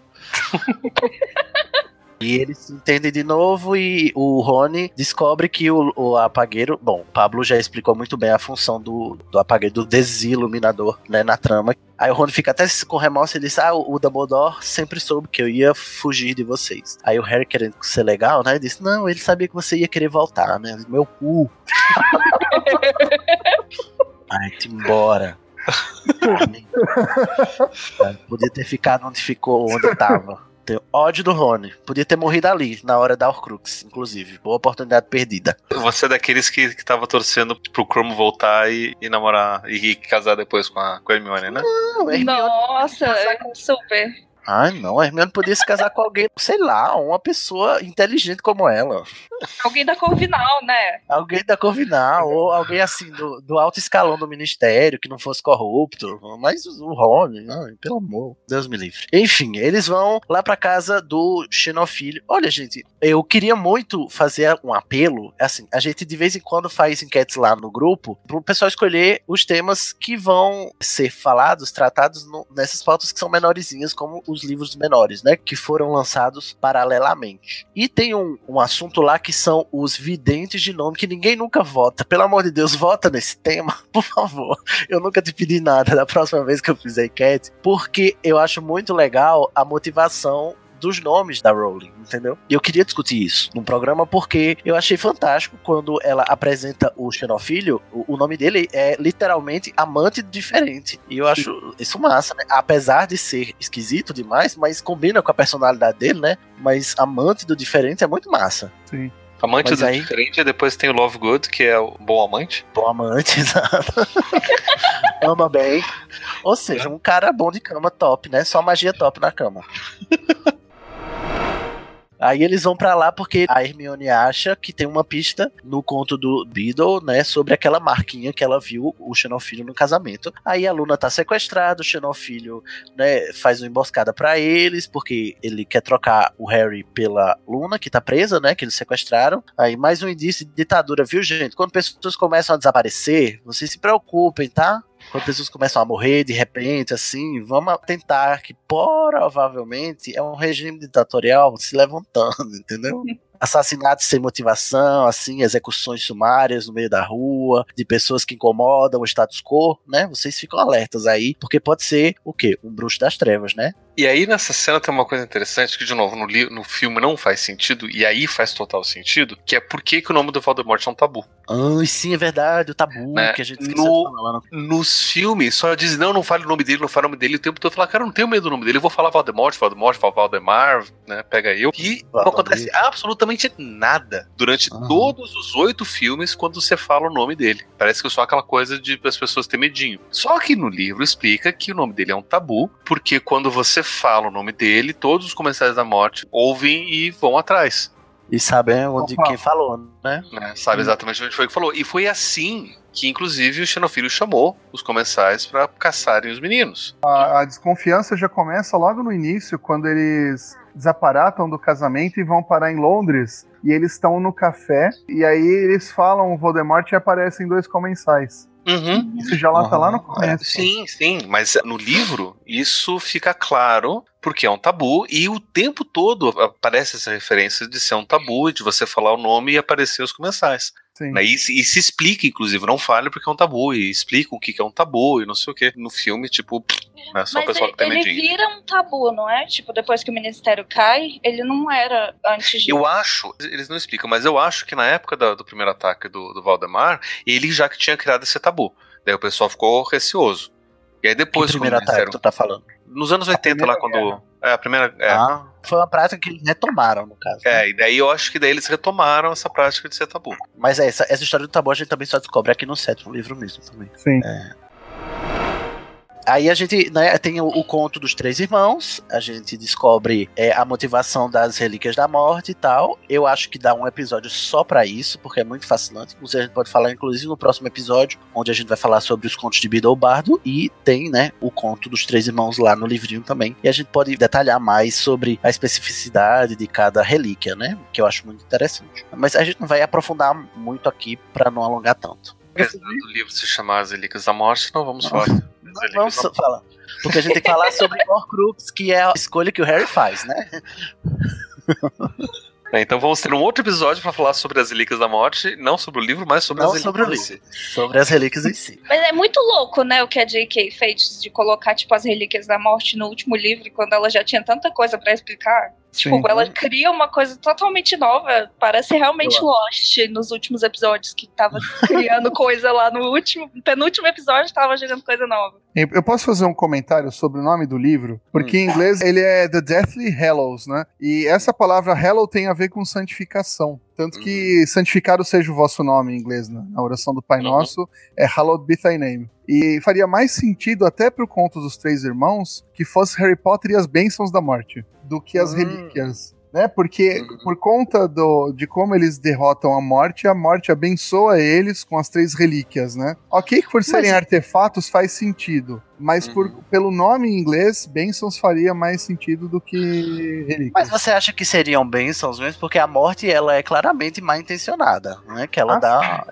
né? Sim. É que assim, eu entendo de novo a tradução, defendendo um pouquinho a tradução aqui, eu entendo porque quando você vai pensar justamente nesses itens que são abençoados dentro do pensamento religioso, eles recebem o nome de relíquia. Tanto é que Sim. se você tem qualquer tipo de item de algum santo, alguma coisa assim, eles são relíquias. É verdade. É verdade, você tem toda a razão. Ter justificado o título. Pois é. Eu, se eu não me engano, eu lembro que a- eu li algo sobre a, a tradutora Lia é, perguntando a Rowling sobre a tradução do título, que ele já tinha saído com antecedência, né? E ela perguntou se esse título cabia, e a, a Rowling asseverou também. Assim como o Enigma do Príncipe. Sim, muito bem. Gente, aí depois o que que acontece? Eles falam, né, o, nome do Voldemort, né, e a- aparecem os, eu não sei como é em português, os Snatchers, Ah, os sequestradores. os sequestradores assim que pegam reféns pra ganharem recompensas e eles acabam pegando os meninos lá e levando pra mansão dos Malfoy, que é onde o Voldemort tá sitiado. Aí rola a tortura com a Hermione. E E- nessa hora o Harry tá com a cara toda desfigurada, não é? Nessa hora muitas coisas acontecem. Pareceu um pouco corrido, né? Porque a cena do Xenofilho, o Xenofilho distrai eles, fala o nome do Valdemar, e aí a Hermione começa a discutir com ele sobre o chifre do. Ai, como é que era o animal que a Luna falava? Era um pente. Isso era um pente, Ah. mas ele falava que era uma outra coisa. Aí Eu E não lembro. achava- É, E aí a Hermione fala: não, não é, é um erumpente. E aí ela explode o chifre pra derrubar a casa e eles conseguem fugir. E aí quando os Snatchers chegam, é quando o cara sente o perfume da Hermione na floresta de novo, quando eles estão no acampamento, não é lá no. inclusive depois de muita discussão também, né? Então. Sim.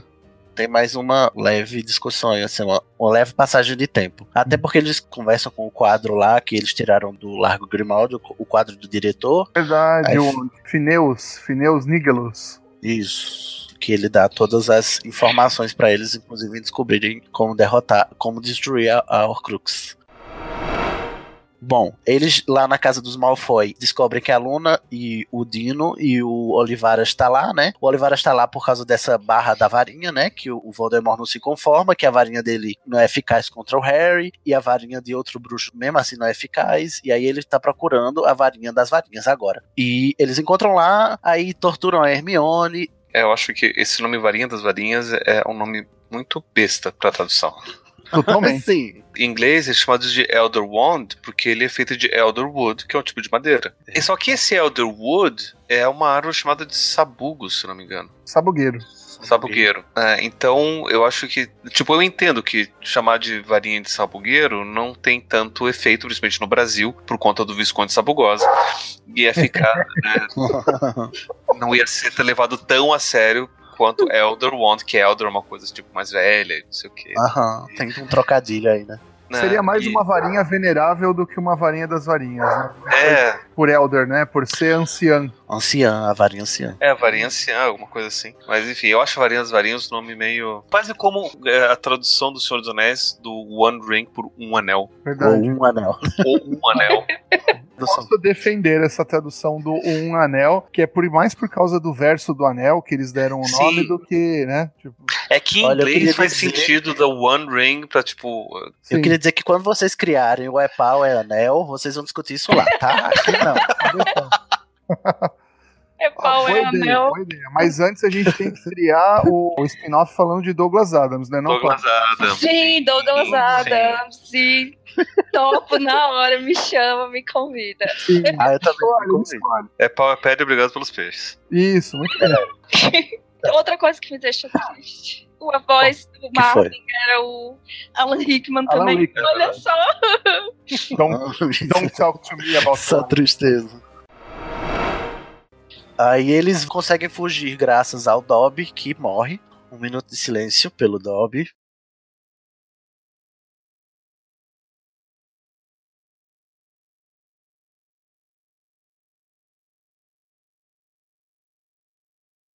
Almas cebosas não se emocionaram nessa morte. O Thiago foi um deles, diga-se de passagem. Ou seja, né? Significa. Dobby is a free elf. Nem no filme ele se emocionou, no filme é tão bonitinha a cena. É porque no filme o Dobby não tem relevância, né? Infelizmente. O Dobby, relevância zero no filme. No livro ele é trabalhado ao longo dos sete Nos livros não aparece ele trabalhando em Hogwarts, né? Nem ele, nem a Wink. nos filmes, No- não. nos filmes não. Né, é verdade. Ela nem existe, né? nos- Na Wink não. é, a Não, Wink é não. o melhor personagem. Sim. Sim, tá lá toda beba, toda cagada também lá na sim. A coitada. Bom, eles sabem agora que tem alguma coisa que o Voldemort não quer lá no, no cofre dos Lestrange. E aí o Harry desconfia que seja o Morcrux. E eles resgatam um duende também, né? O Grampo. Grampo, que foi o duende que a gente conheceu lá no, no Harry Potter e a Pedra Filosofal. Sim. E eles armam todo um plano para invadir o, o banco. Porque, né? Eles já invadiram o ministério, por que não invadir o banco, né? Então, estamos ambiciosos, nós estamos. A primeira coisa que a gente aprende é que, tipo, Gringotts não se invade. Aí, tipo, É, eu acho que esses meninos têm uma mania de, de grandeza aqui, não tem não, Pablo? Assim, um ego inflado. Olha, já começa que o cara, ele sempre fala pra todo mundo que ele é o escolhido. Aí. Olha só, temos um Não, mas complexo o aí. pior é que eles conseguem, né? Eu, Tipo, eu acho que o mundo bruxo tá subestimando as pessoas um pouquinho. Eles não são tão Eu acho que eles é só bravata. O mundo bruxo, a gente descobre que o tempo inteiro é só bravata. Nada, nada que eles dizem é de fato que acontece. É só pra assustar pela palavra. Porque a maior magia de todas é a palavra. Uhum. Já disse o Não é o amor? Senta lá, Cláudia, né? Não, o Não. Dumbledore fala que a palavra é a maior fonte de magia, né? Ah, Não, ele disse que é a música. É a música? palavras são uma fonte inesgotável de magia. Isso. Ah, verdade. é? É isso aí. Gente, eu já introjetei a esse ponto o Dumbledore na minha cabeça, que eu tô falando, achando que sou eu. Jesus. Não, mas ele, ele não, ele não fala que as palavras são as melhores. Fala que as palavras são uma fonte inesgotável de magia.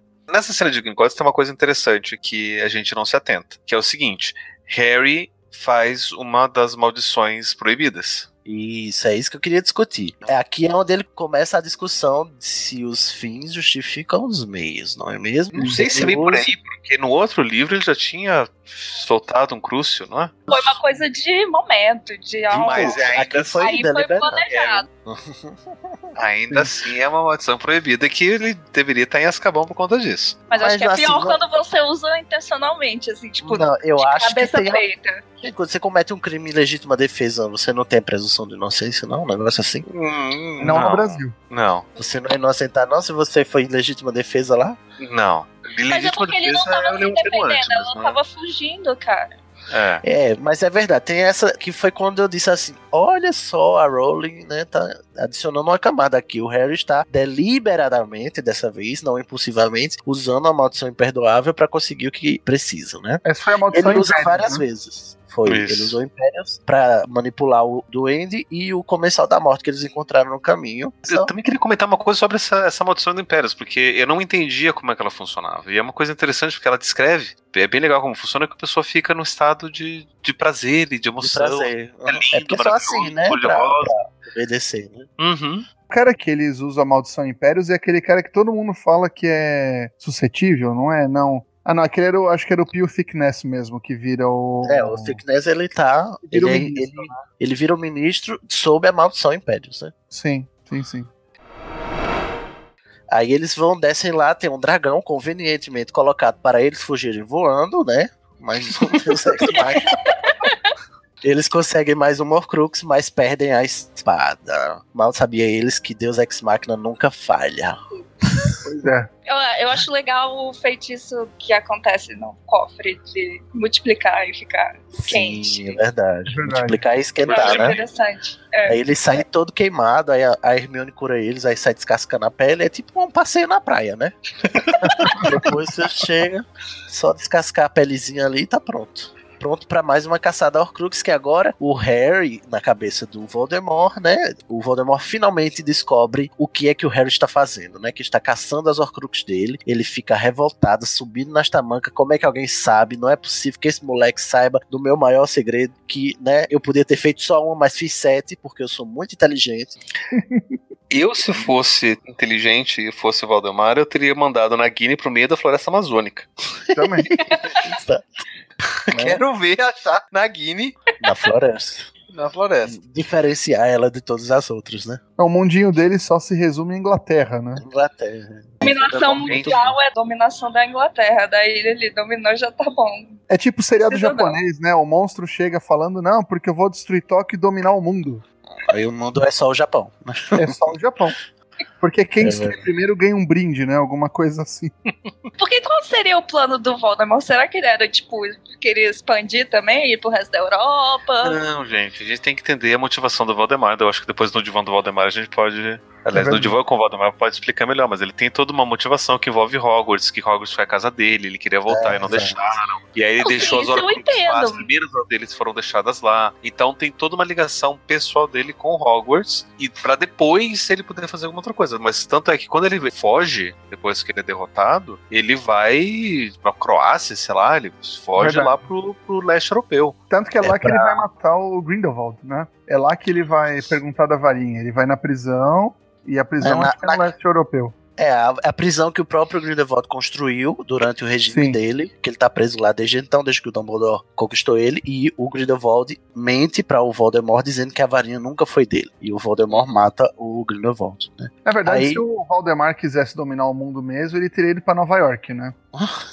Por quê? Porque todos os filmes que acontece alguma coisa, Ah, é verdade. Nova York, e também lá é a sede das Nações Unidas, né? Isso. Ou em Washington, né? a das Nações. Unidas Bruxas? Onde será que é. fica? Onde será? No Triângulo das Bermudas. Tem qualquer, qualquer nome lá da Confederação. Eu já descubro aqui no- na wiki do Harry Potter, é uma organização intergovernamental do mundo mágico, mais ou menos equivalente às Nações Unidas. Os membros britânicos da Confederação provavelmente são eleitos pelo Ministério da Magia. Ah, blá, blá, blá. Essa Tem que ler aqui direitinho Tá. pra ver onde é que fica. Enquanto o Pablo descobre, vamos avançando, porque o Harry tá na cabeça do Voldemort e ele descobre que a última Horcrux que ele não sabe qual é, tá em Hogwarts, né? E aí é quando eles têm que ir pra Hogwarts. Nessa altura o livro tá numa guinada frenética, né? Do, Sim. da invasão do Gringotts até o final é só dedo no cu e gritaria. Sim, A não ser quando a gente para pra memória do Snape.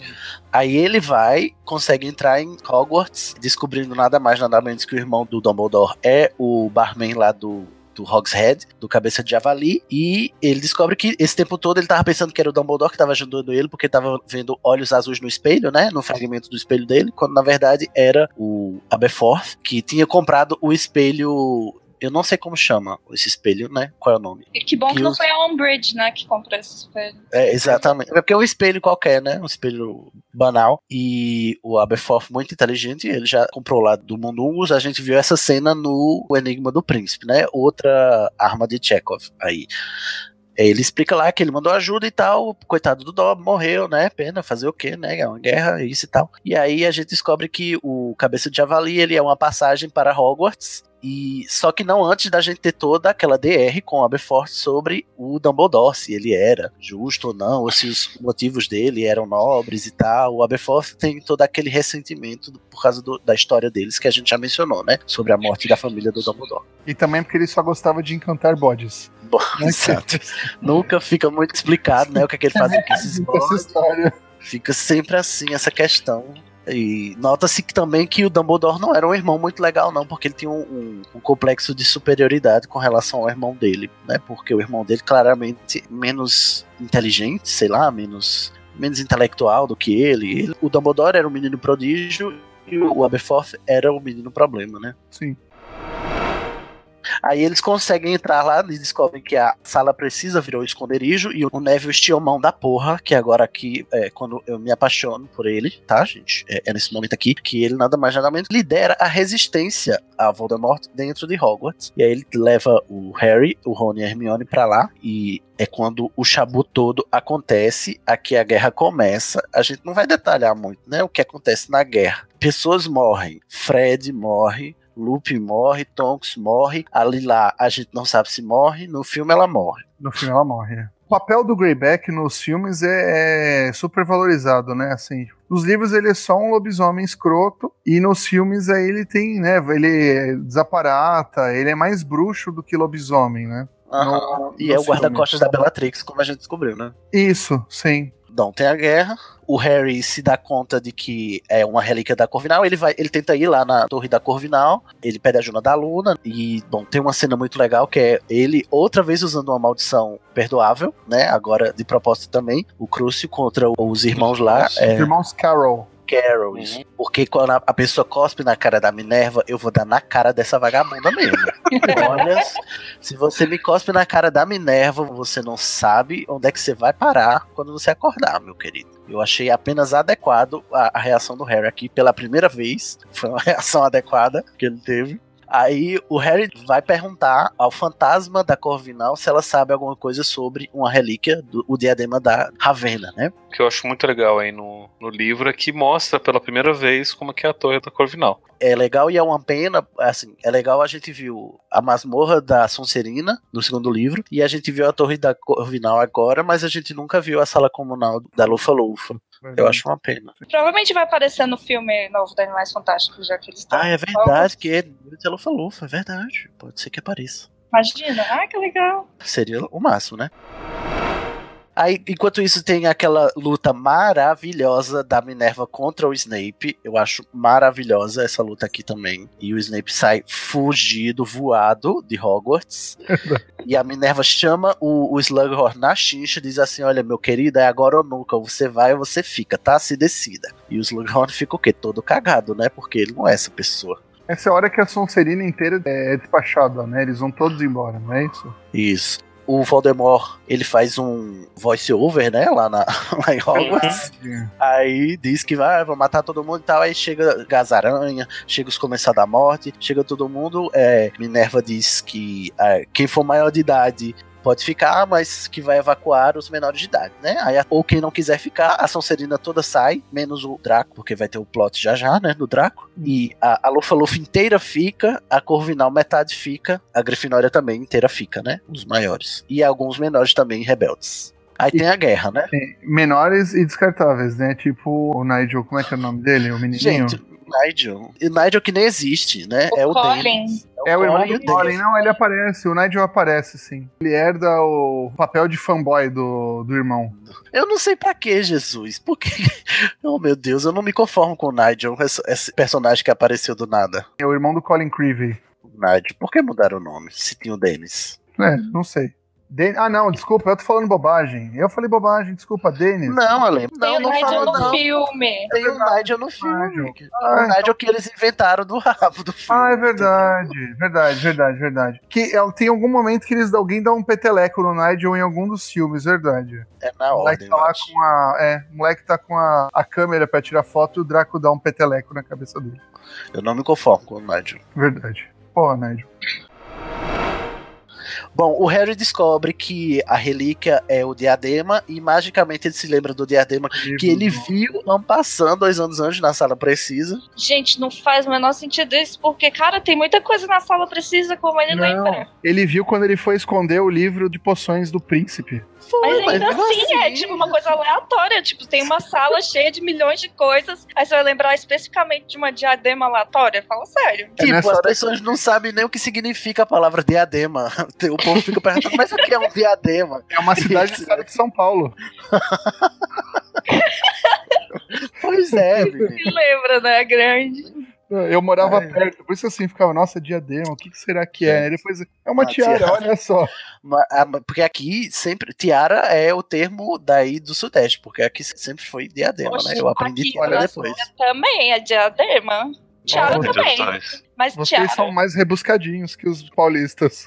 Não, é que, Mas enfim, diadema é menos chique, não? eu acho. Eu acho que é chique. mais chique. Nossa, É? Tiara, só eu acho bem mais chique. pontos de vista diferentes.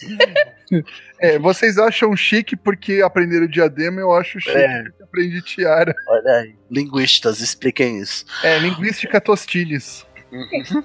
Bom, o que acontece no- com o Diadema é que ele é destruído pelo aquele fogo cabuloso que o Crab ou o Goyle, eu não lembro qual é, porque Goyle. eles são o mesmo personagem. Eles. Assim como o Fred e o Jorge, o Crab e o Goyle são um personagem só. Aí a Rowling eh, cortou a orelha de um pra diferenciar, mas matou o outro logo em seguida, então não adiantou. Aí você tem um sem orelha e o outro morto, né? É, exato. Agora ficou diferente, né? Um pouco diferente. Ligeiramente. Agora dá pra identificar, né? Um, um do outro. Mas ainda assim você não lembra qual que é qual, né? Tipo, qual que é a Exatamente. orelha. Qual Quem que foi que morreu? É, quem foi o que morreu? Quem foi que ficou sem orelha? E aí, é, o Crab barra Goyle morre e o outro sobrevive junto com o Malfoy, né? O Harry salva a vida do Malfoy mais uma vez, mesmo sem ele merecer. Mas é isso que vai salvar a vida de Hogwarts lá no, no futuro. Eu acho isso muito legal. Que vai permitir também parte da trama da criança amaldiçoada. Tem meio que explicar um pouco aquela coisa das varinhas, aquela confusão louca das varinhas, de quem Tem, a gente vai chegar. Vai- vamos chegar agora, né? Eu falei Ai. que foi o Goyle que invocou aquele fogo maluco lá. Na verdade, foi o Crab. Mas não tem importância. junto. No filme nem é o outro. é o, o menino, o menino foi preso, aí teve que substituir É o personagem. Eu tava pesquisando a Wikipedia aqui. A entrada do Crab e do Goyle é uma única. Crab e Goyle. É, Crab barra Goyle, ou seja, né? Significa. Aí tem essa batalha, enfim, todo mundo fica todo morto, né? Várias pessoas morrem. E o Harry fica muito abalado, invade a cabeça do Voldemort e vê ele matando o Snape, porque o, o Voldemort acha que o Snape é o dono da varinha das varinhas, porque foi o Snape que matou o Dumbledore, né? Que era o dono anterior. E aí ele acha que a varinha das varinhas não tá funcionando pra ele, porque o Snape tá vivo e ainda é o dono, né? E aí ele mata o Snape, o Harry corre pra lá, ainda dá tempo de pegar o churumezinho das memórias, pega ainda uns restinhos. E tem aquela cena, né? É nessa hora que a gente sabe a importância dos olhos verdes do Harry, que é só pro Snape olhar pra ele e morrer. Eu E acho ainda ignorarem isso no filme. Não é? Não dá, não dá, não consigo. Aí o que acontece? A história do príncipe é quando o Harry volta pro castelo, tá todo mundo lá na trégua que o Voldemort deu, de uma hora, né, pro Harry se render. O Harry vai pra penseira e vê as memórias do Snape. Quando a gente descobre que o Snape, esse tempo todo, foi apaixonado pela Lilian. Tem o, rancor da Petúnia, né, sobre a Lilian, dela nunca ter sido é, uma bruxa como a Lilian, ela invejava a Lilian, né. A gente descobre as almas cebosas do Tiago e do James, que eram almas cebosas desde o começo, inclusive Uhum. desde o trem, né, pra que salvar. Várias memórias, aí a gente descobre também o plano do Dumbledore, que era alimentar o porco pro abate, né. Eu acho essa frase maravilhosa. E o Snape fica, Fica putaço com isso. Ele detesta o Harry, mas ele também não suporta a ideia. Isso. Essa memória é onde a Rowling redime, entre aspas, o Snape, porque esse tempo todo a gente achava que ele era só o comensal da morte, mas ele era um agente duplo, trabalhando só pro Dumbledore. Nem pra Ordem ele tava trabalhando, era só pro Dumbledore, que era o único que sabia das Horcruxes. Nem o Snape sabia, né? E aí o Dumbledore pede pro Snape matar ele, e aí aquele Snape Please da torre faz toda a diferença agora, né? Porque era um pedido. Então o Snape, na verdade, não matou o Dumbledore, ele, na verdade, fez um favor a ele, porque ele já ia morrer mesmo, por causa da maldição lá do anel, porque Dumbledore não pode ver um anel que bota o dedo, Ui, a mão fica toda preta. Aí a gente descobre que o, o- o- ele tenta. Já descobrimos, né, que era falta de chuca também, né? A mão preta. Depois o, o Dumbledore vai dizer que ah, ele se encantou pelo anel porque era a relíquia que ele mais buscou, né? Que era a Pedra da Morte, né? Como é que chama a Hum. pedra? É a pedra mesmo Espera da ressurreição. da ressurreição. Bom, tem tudo isso e o Harry descobre que pra ele matar o Voldemort, ele tem que morrer porque ele é uma Horcrux involuntária. Quando vocês descobriram isso, o que, que vocês acharam? Eu achei óbvio. É, já Óbvio. era uma teoria bem antiga, né? Não- É, É. não Sim, é? era bem aventada, né? Eu lembro nos fóruns, era a primeira teoria que apareceu.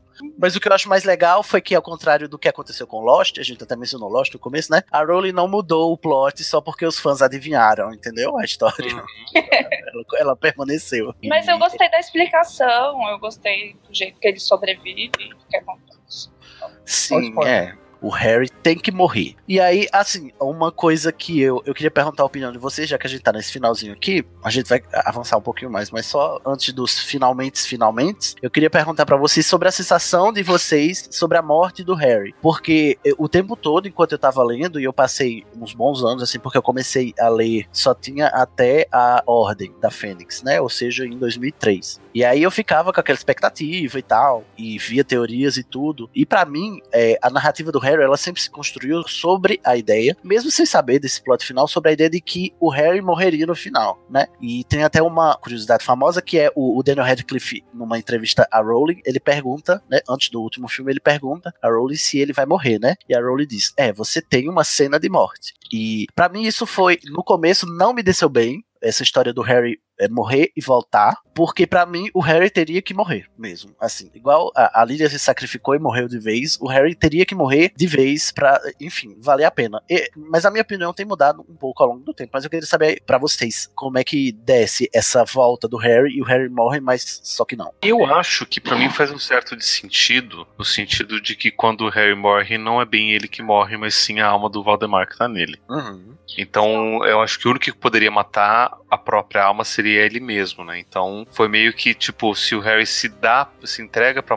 Eu, de novo, os Super Cunning Brothers fizeram um outro vídeo explicando um pouco disso, contando que o Crux meio que se defenderia naturalmente de qualquer ataque. Harry sendo o Crux, também ele teria uma certa tipo de defesa, a não ser que fosse voluntário ou fosse pelo próprio, enfim, ia rolar ali um esquema. Então o, o Harry se entregando para morrer ia ser a forma que o próprio Voldemort teria para poder matar a própria parte da alma. E aí quando ele volta, na verdade ele nunca chegou a morrer, foi só a parte da alma do Voldemort que morreu. Na minha cabeça foi isso que aconteceu. Nesse diálogo que acontece depois com o Dumbledore ali, que mostra, né, quando o Harry pergunta, ah, isso daqui é real ou só tá acontecendo no, na minha cabeça? E o Dumbledore fala, isso é claro que tá acontecendo dentro da sua cabeça, mas por que, que isso aqui não seria real? Para mim essa fala é linda que mostra justamente, tá dentro da cabeça. Né, não tá no mundo paralelo, não tá no, nas vias pra morte, mas ele tá numa situação que se ele quisesse entregar para morrer, ele pode. Sim. Ele ali não estaria morto. Não, mas tem uma questão simbólica ali também, né? Porque dá uma intenção como se fosse um mundo espiritual paralelo, porque ao mesmo tempo ele vê o futuro do Voldemort, né? O estado dele quando fosse destruído o próprio corpo. Então, não sei, eu, eu acho que aquilo pode ser algo a mais, né? Bom, considerando o mundo bruxo, né? Pode ser algo extra, não só, pode ser uma coisa metafísica e não só mental. Mas aquela criatura é o futuro do Voldemort. Era Mais um perto do pedaço da alma. Eu acho que é o pedaço da alma do Voldemort. É, era um pedaço que tava Era o, morrendo. eu entendi que era o pedaço que estava no Harry, né? É, que tá morrendo. É. Eu não tinha entendido isso, não. Legal. O que importa é que o Harry morreu, se sacrificou, mas voltou. A Narcisa salvou ele, graças a ele ter salvo o Draco. Ou seja, a misericórdia também salva. Eu acho essa mensagem legal. Durante a guerra, demonstre alguma misericórdia, que a, misericórdia também funciona a seu favor. né? Apesar do inimigo declarado, o Harry salvou a vida do, do Draco e isso é, contou a favor dele no futuro. Do Rabicho também, né, Sidney? A gente acabou não falando é, a gente nem falou, exatamente. Aquele laço que ele tinha com o Rabicho acabou pagando, se pagando, porque quando o Rabicho demonstrou hesitação diante do inimigo do Voldemort, a, a mão que o Voldemort conjurou pra ele acabou enforcando o próprio bruxo, né? Porque é, encarou o Rabicho como um inimigo, já que o, o Rabicho tinha um débito com o Harry por ele ter salvo a vida dele também, né? Essas demonstrações, assim, de que é, as atitudes, elas causam mais efeitos do que as palavras, toda vez que acontece no plot da Rowling, eu acho fantástica, porque ela consegue fazer de um jeito bonito, escrito, né? É belamente escrito e bem encaixado no propósito do plot também. Vocês têm alguma coisa a dizer sobre a cena em King's Cross, além do que já foi dito? Eu acho linda essa cena, na verdade. E até o Harry tem contato, de uma certa forma, com o Dumbledore falando sobre partes da vida dele mesmo também. Até da questão da Pedra da Ressurreição, ele dizendo que foi imprudente, porque ele se sentiu tentado, e isso acabou levando à morte dele. Assim, ele até meio que exalta o Harry, fala que o Harry até fez melhor do que ele faria. É, ele disse que o Harry é o melhor homem do que ele foi, né? Isso. Uhum. Mari, você ia falar? Ela deu uma ótima justificativa, assim. Conseguiu. Porque normalmente eu acharia isso meio, tipo, quando acontece em filme, e o personagem morrer e voltar, é meio. ah. Mas ela Ah, deu uma justificativa muito boa, né? Então, morte. Vocês acham assim que essa coisa fala assim, que o Harry não morreu, o que morreu foi a alma do Voldemort? Então, o que causa a proteção antiga que o Voldemort fala que não previu quando a mãe do Harry se sacrificou pelo filho, não foi a morte em si, mas o ato da entrega. Se o Harry não morreu, foi só o ato de sacrifício em si que gerou o poder, né? E não Exato. a morte. Uhum. Aham. É, o Harry se sacrificou ali também, né? Ele fez igual a mãe Uhum. dele, né? Ele Sim. foi por escolha. Porque o Voldemort também deu a escolha a Lilian. Por causa do Snape, o Voldemort disse assim: você não precisa morrer. Porque o Snape foi lá e pediu, porque ele, é, poupa a vida da Lilian lá, que gosto dela. Aí ele disse: você não precisa morrer, eu só quero matar ele. Aí a Lilian escolhe morrer, né? Ela disse: você me Sim. mata primeiro, mas não mata meu filho. E foi escolher morrer que fez toda a diferença, né? É verdade. Bom, o Harry volta, tem o retorno lá, o Neville vira o maior grifinório que você respeita. Ele mata a cobra e mostra a espada. Eu acho esse momento maravilhoso. Tem a briga lá da Molly com a Bellatrix, que é essa frase que todo mundo. Ah, Gente, eu queria problematizar. Posso problematizar? Por favor, Não tinha pra que essa frase aqui. Não tinha. tá certo. Por que não? Porque não tinha pra que ela usar a Molly dizer isso para a Bellatrix. Tipo assim, a Molly e a Bellatrix nunca se encontraram. Mas é claro que lá no Furor da Guerra tá, tudo bem. Mas essa escolha narrativa da Rowling de dizer isso aqui não faz sentido pra mim. E eu acho, inclusive, descabida e chula até. Porque em nenhum momento ela apelou pra isso. E pra que chamar a Bellatrix de, de bitch só pra gerar uma catarse com os leitores, né? Que todo mundo acha a Bellatrix uma bitch mesmo, né? Por que não deixar ela simplesmente é, expressar a sua raiva de outra forma? Inclusive na forma Eu que acho ela. que que você vê a sua filha tá, estiver É. morrendo, assim, né? E você for né, atacar quem estiver atacando sua filha, eu acho que esse momento pode servir de alguma coisa. eu acho que não sei. Só acho, não sei porque não, não tenho filha pra né, saber, mas, Não sei. Eu não Eu gosto. tenho, de eu tenho e espero não precisar passar por isso. mas faz sentido você colocar uma frase dessas, né, num momento desse. Só acho. Mário, o que, é que você acha? Ah, cara, eu, eu faria se, se eu tivesse, sei lá.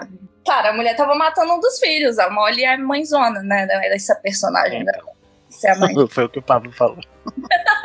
ok, eu sou voto culpada. aqui. Ei, não sei. Ela. Todo mundo gosta da bitch, só eu que não gosto. Mas eu entendo a sua problematização. Não, eu, assim, eu acho verossímil no contexto. Eu só não acho uma boa escolha narrativa, assim. Eu tô pensando na Rowling e nas escolhas que ela fez, das palavras. Não sei, eu acho que poderia ter feito de outra forma menos coisada. Eu não sei nem explicar o que é que eu sinto. Eu só sinto, assim, que tá deslocada do eixo que a Rowling sempre escreveu, entendeu? Mas concordo com vocês que é verossímil, sim. Ela solta uma frase dessa numa ocasião dessa. Aí o que acontece depois o Harry se mostra né, é o grande finale aqui. Ele vai dar a grande lição de moral no vilão, né? Que tem que ter, porque isso é uma narrativa heróica. O Harry vai dizer que ele errou, vai dizer tudo aquilo que a gente disse ao longo de todos esses episódios. De Errou burro, feio, errou feio, errou rude. Exatamente, você subestimou todo tipo de magia que você não valorizou, aí essa é a sua ruína, e você cometeu o maior erro que é achar que derrotar alguém é matá-lo por causa do seu medo da morte, né? E ele dá essa lição de moral e diz assim: Olha só, se os meus cálculos estiverem certos, aí aparece o meme da Nazaré. Essa varinha que você tá aí é sua, não, é minha, porque eu desarmei o último dono dela, que foi o Draco. Porque, na verdade, a varinha, ela tem toda uma variologia nesse livro, né, que a gente descobre. E a varinha, ela deve obediência ao bruxo que a conquista, não ao bruxo que Uhum. mata o outro bruxo, né? Exatamente. Existe uma diferença. Mas como o Harry roubou a varinha que não era essa, era outra, e o Draco nem sabia que era ele que era dono da varinha, então automaticamente todas as varinhas que eram de propriedade do Draco passaram à propriedade do Harry. Exatamente. Inclusive Mas- a própria varinha do Drácula. Mas isso é uma forçação de barra narrativa absurda, né? Porque assim, ele nem pegou a varinha do Draco e aí. Pegou, ele pegou a varinha. Mas não essa. O Draco nunca encostou na varinha. É uma questão de é, lealdade, allegiance no inglês. Sim. Eu não sei qual é a palavra que traduz. A varinha deve lealdade ao dono que a conquista. O Draco conquistou a varinha desarmando Dumbledore. Ah, a varinha, a partir desse momento, passou a ser do Draco. Ela só devia é, lealdade ao Draco. Só que o Harry desarmou o Draco, ou seja, a varinha passou a sua lealdade para aquele Sim. que é mais forte, né? Só que o Harry desarmou o Draco da varinha do A Draco. não Draco, não a- Mas a varinha reconheceu que o Harry, enquanto pessoa que desarmou o dono dela, reconhece ele como mais forte do que o, o bruxo desarmado. E automaticamente a lealdade dela vai pro Harry. Varinha maior oráculo de todos, então, né? Porque Né? essa varinha tava longe pra chuchu do. Gente, é mágica, gente, Bom, pelo amor. Ou seja, nessa hora que a Rowling decreta a, o Expelliarmus como a, va- magia mais forte de todas, né? Porque Não. tanto faz o Avada Kedavra da vida, se Não o cara faz, jogar não. um Expelliarmus ali e desarmar o cara, ele é o dono da varinha e acabou. É, sim. Não, mas o Harry não desarmou o Voldemort aqui. Tá muito. Não, ele desarmou o Draco. Desculpa, Desarmou o. Draco. Os alunos vivem se desarmando, não? Lembra quando teve duelo e todo mundo ficava com expelharmos? E Eu acho que a gente, a gente faz um episódio sobre variologia, vamos? que, que merece, inclusive. Eu sei que o que acontece é que, como a varinha não é do Voldemort, é do Harry, a varinha não vai matar o próprio dono. E aí é por isso que o feitiço ricocheteia e quem morre é o, o Voldemort, né? Com a própria maldição. Com a própria Avada Kedavra e a varinha volta pra mão do Harry, que é o verdadeiro dono. Por que, que eu tô insistindo e defendendo a Rowling dessa Qual- vez? o que o Harry usa mesmo? É o expelharmos mesmo? É o Expelliarmus, é. o dele. E todo mundo Ele o Harry sempre usava, foi até o é a marca dele, né?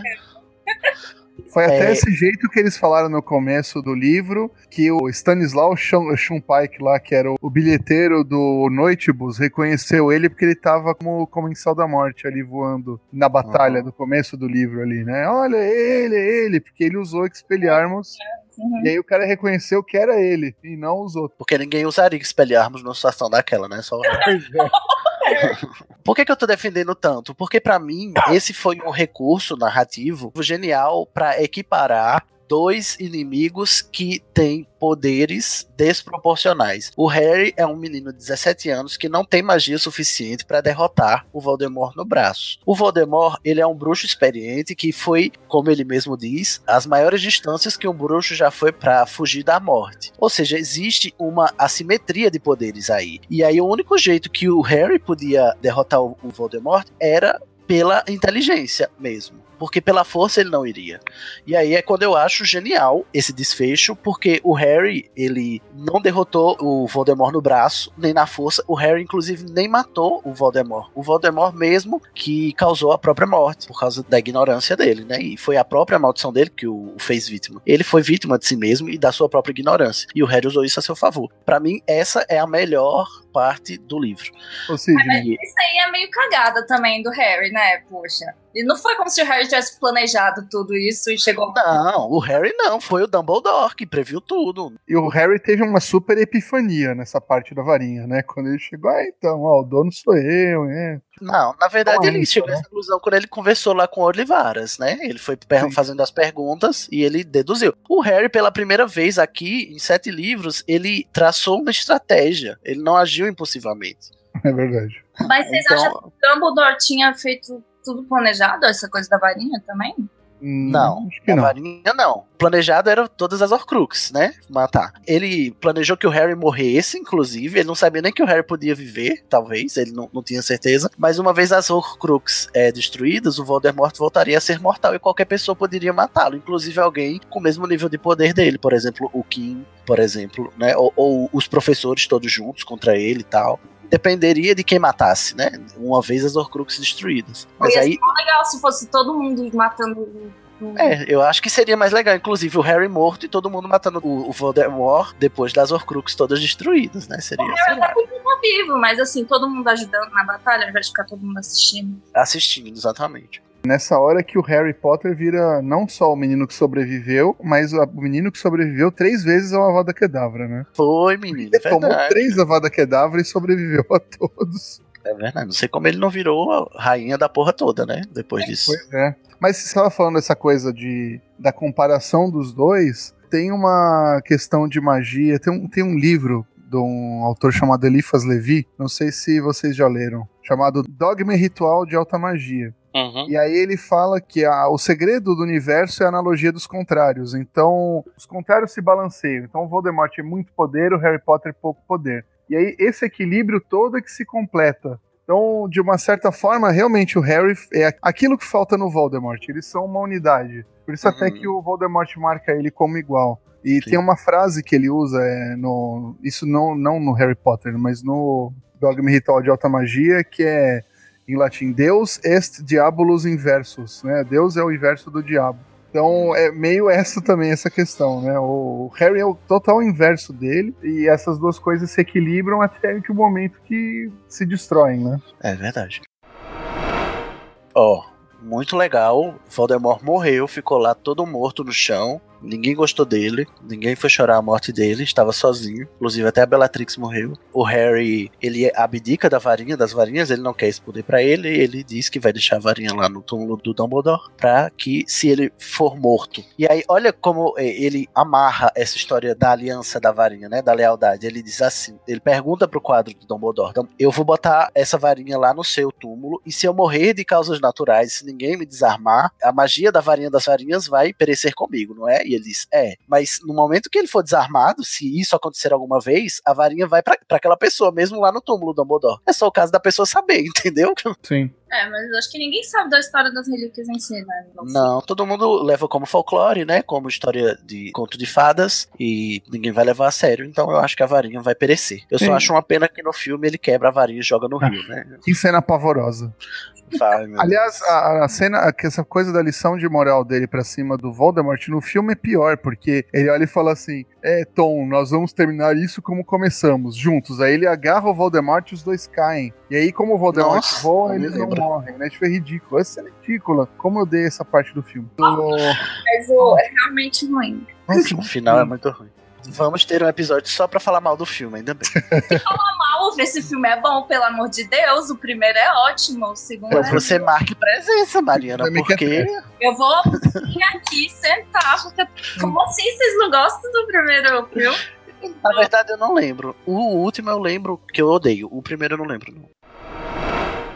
Depois, assim, relembrando o livro, dá pra perceber um pouco como a alusão do conto dos três irmãos acaba sendo o Voldemort, o Snape e o Harry, né? Sim. Como já tinha falado no podcast sobre o livro anterior, né, que eles eram todos órfãos, todos unidos por Hogwarts, etc. né? então o Voldemort, aquele que queria a varinha pra matar todo mundo, né, o Snape como se fosse o da Pedra da Ressurreição por conta do amor pela Lily, e o Harry que queria só, né, se manter oculto da morte até que ele fosse encontrar ela voluntariamente. Então, eu acho que o livro amarra muito bem. Esse paralelo que ela faz com esse conto, que na verdade é uma analogia, né? Uma metáfora enorme para as diferentes escolhas que a gente tem durante a vida e como a gente encara a vida que a gente vai levar. E ela mostra pra gente três caminhos, dizendo que ao longo dos sete livros ela nos mostrou a que ponto chegaram as pessoas que trilharam cada um desses três caminhos, né? Porque a máxima, como eu já disse também, inclusive nessa mesma ocasião, eu disse, a máxima pra mim da mensagem do Harry Potter é que é aquela frase do Dumbledore que ele diz que o que define você não são as suas capacidades, não é o que você sabe, nem o que você pode fazer, e sim as escolhas que você faz. E aí você mesmo falando, né, o o Voldemort certamente escolheria a varinha das varinhas, o Sim. Snape certamente escolheria a pedra e o Harry certamente escolheria a capa, e isso diz muito sobre quem eles são.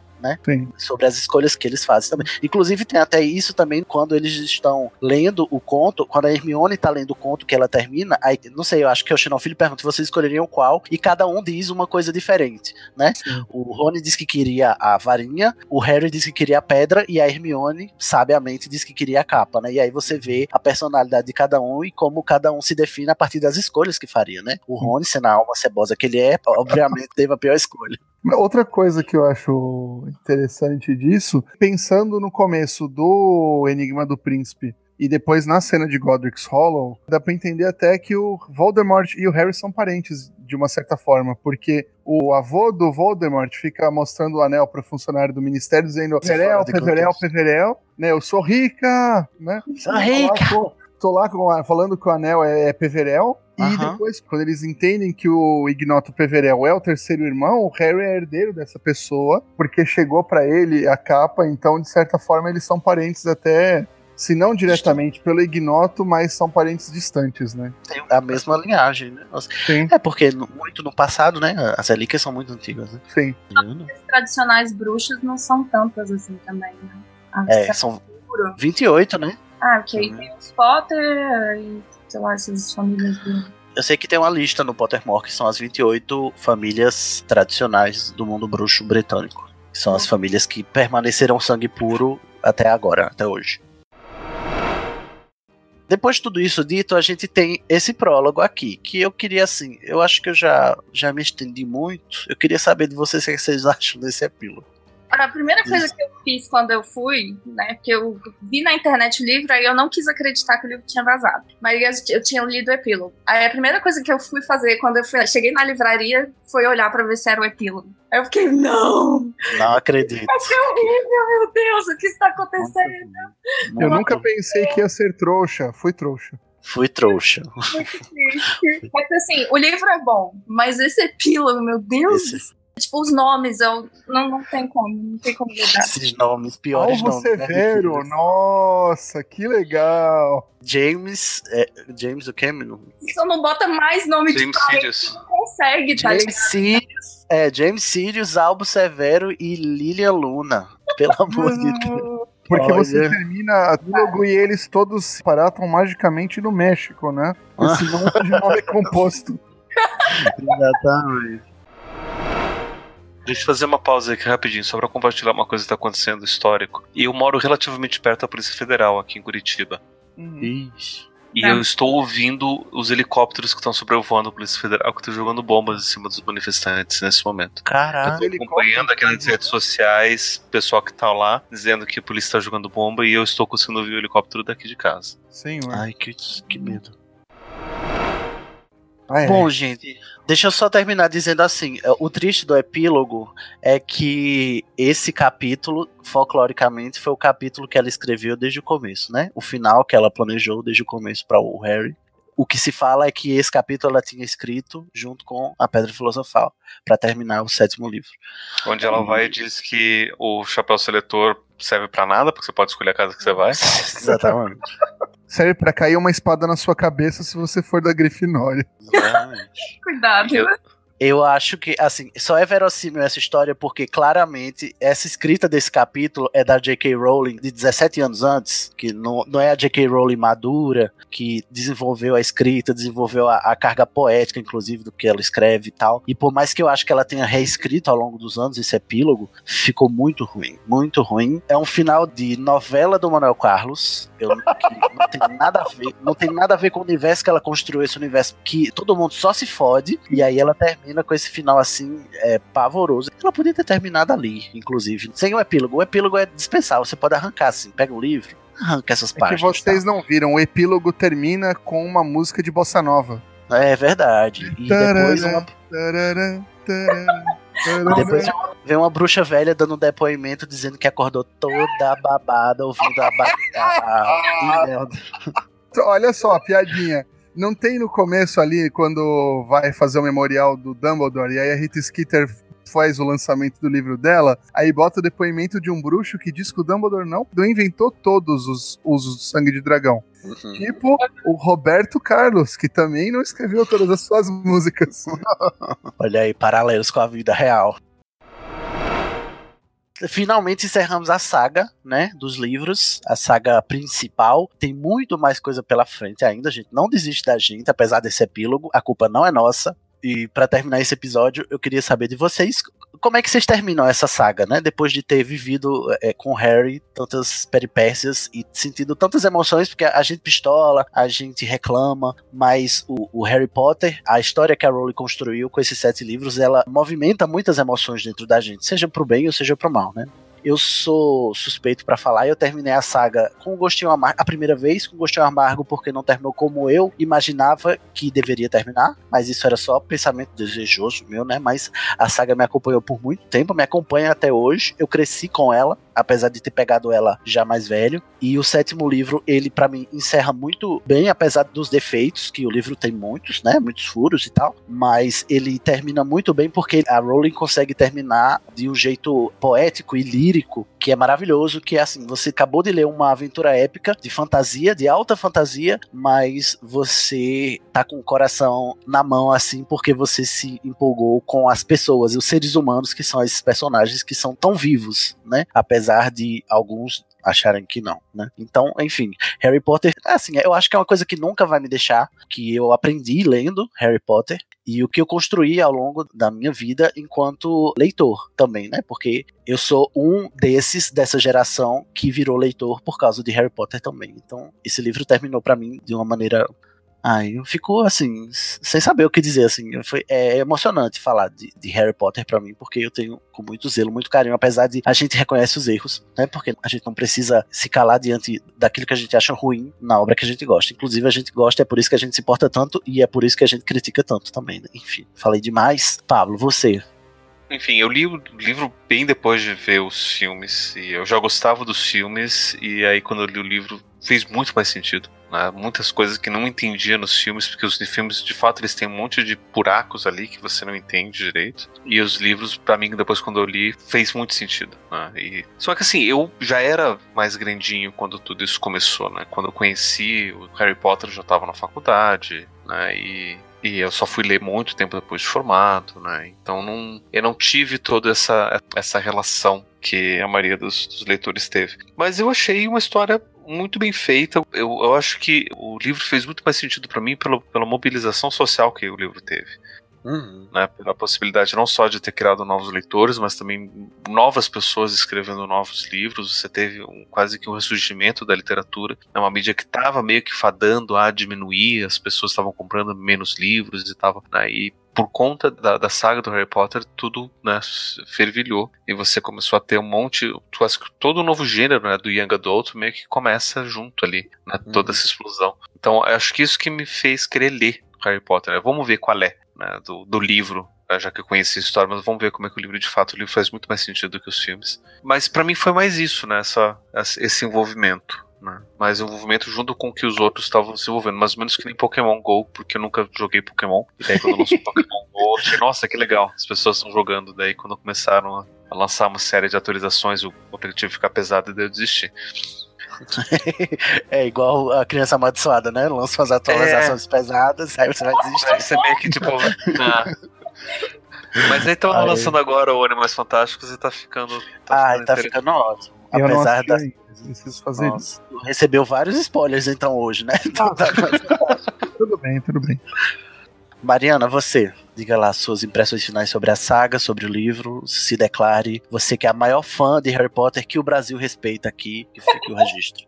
Não sei, foi muito. Sei lá, Harry Potter desde que eu era muito nova, foi muito importante, influenciou muita coisa. Eu olho minha vida agora e fico, caramba, tanta coisa foi influenciada por essa coisinha que você pegou quando você tinha 10, 11 anos de idade, tá ligado? eu acho você um exemplo assim maravilhoso do potencial criativo de uma obra literária, Mari. Você é para mim é, é, assim, eu tô, eu tô me declarando é para Mari agora, né? Mariana Mas Graça, é porque, nossa assim, Ivana Lynch. É, a nossa Ivana Lynch, gente. É, você é o exemplo de que é possível é, você tirar coisas produtivas e transformar a sua vida através daquilo que você gosta e daquilo que você consome.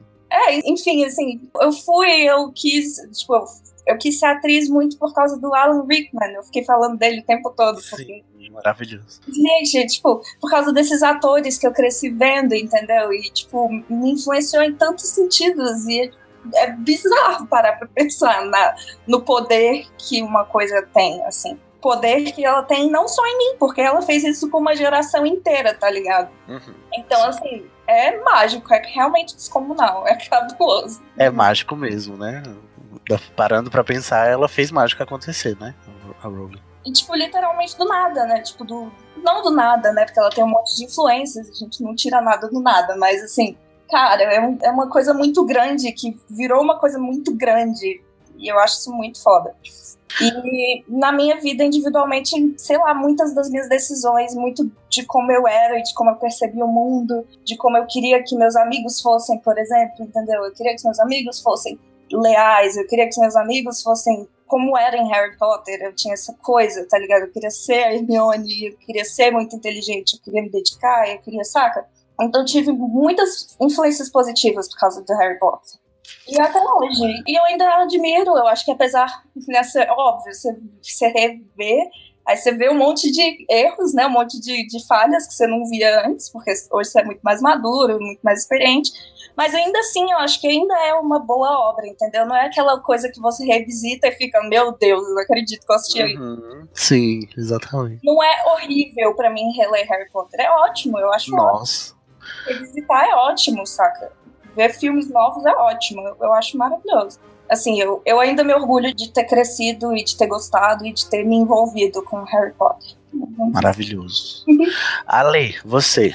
Eu gostei muito da. assim, Eu gostei da forma como a saga terminou. Achei o, o livro é muito bom. Apesar desse ritmo frenético, né? De repente tivesse começado a desenvolver algumas coisas uns livros antes, para culminar de uma forma mais serena, vamos dizer assim.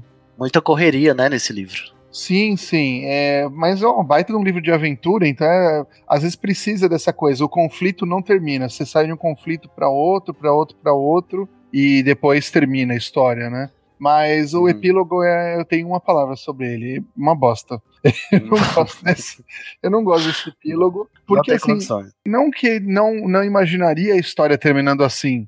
É, eles tendo uma vida comum, porque assim, o final da batalha é simplesmente o Harry você acabou, pronto, descansou, não quero saber de nada, tá, acabou, pronto. Deixasse pra imaginação do leitor, né? O que, o que é que o. Harry fez depois, né? Exato. Só que assim, como a história desenvolveu tantos passos até chegar naquele momento do final, é, esse epílogo jogado simplesmente não faz sentido, porque pra mim é- o que, que faltou é, tá bom, mas o que aconteceu pra eles chegarem naque, daquele jeito?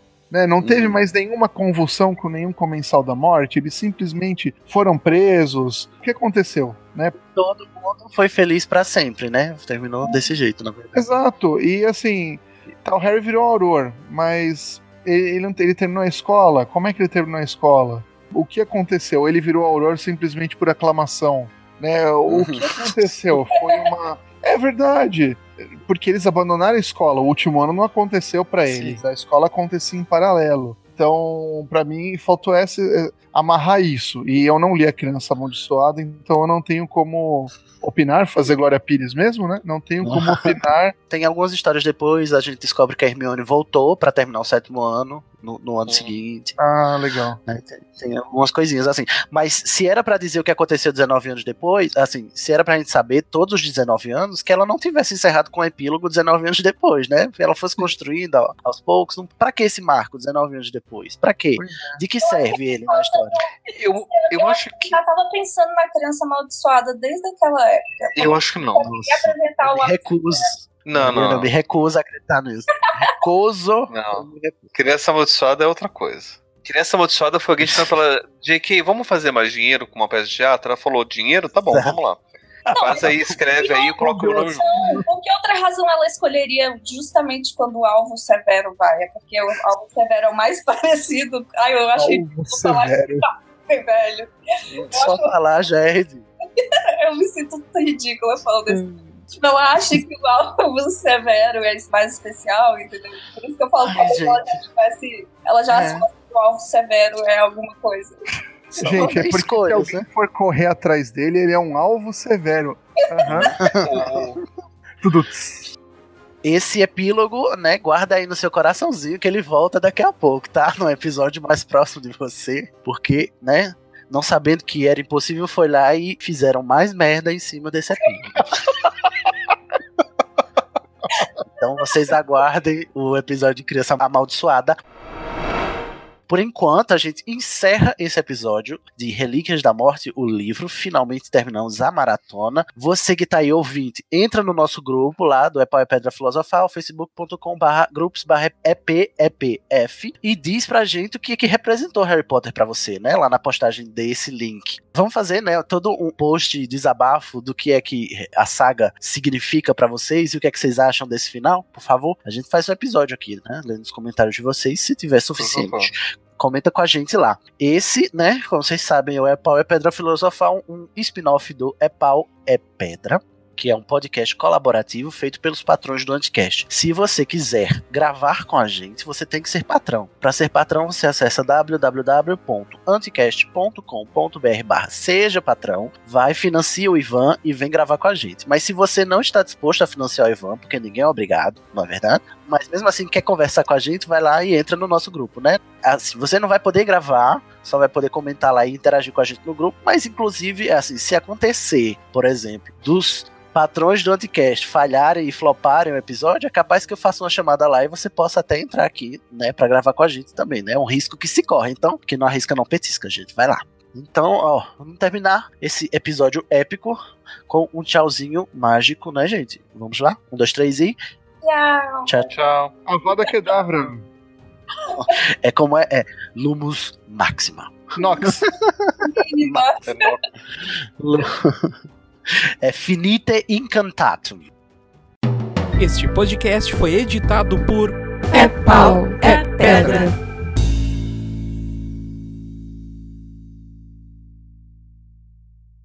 Tosse no mudo, viados.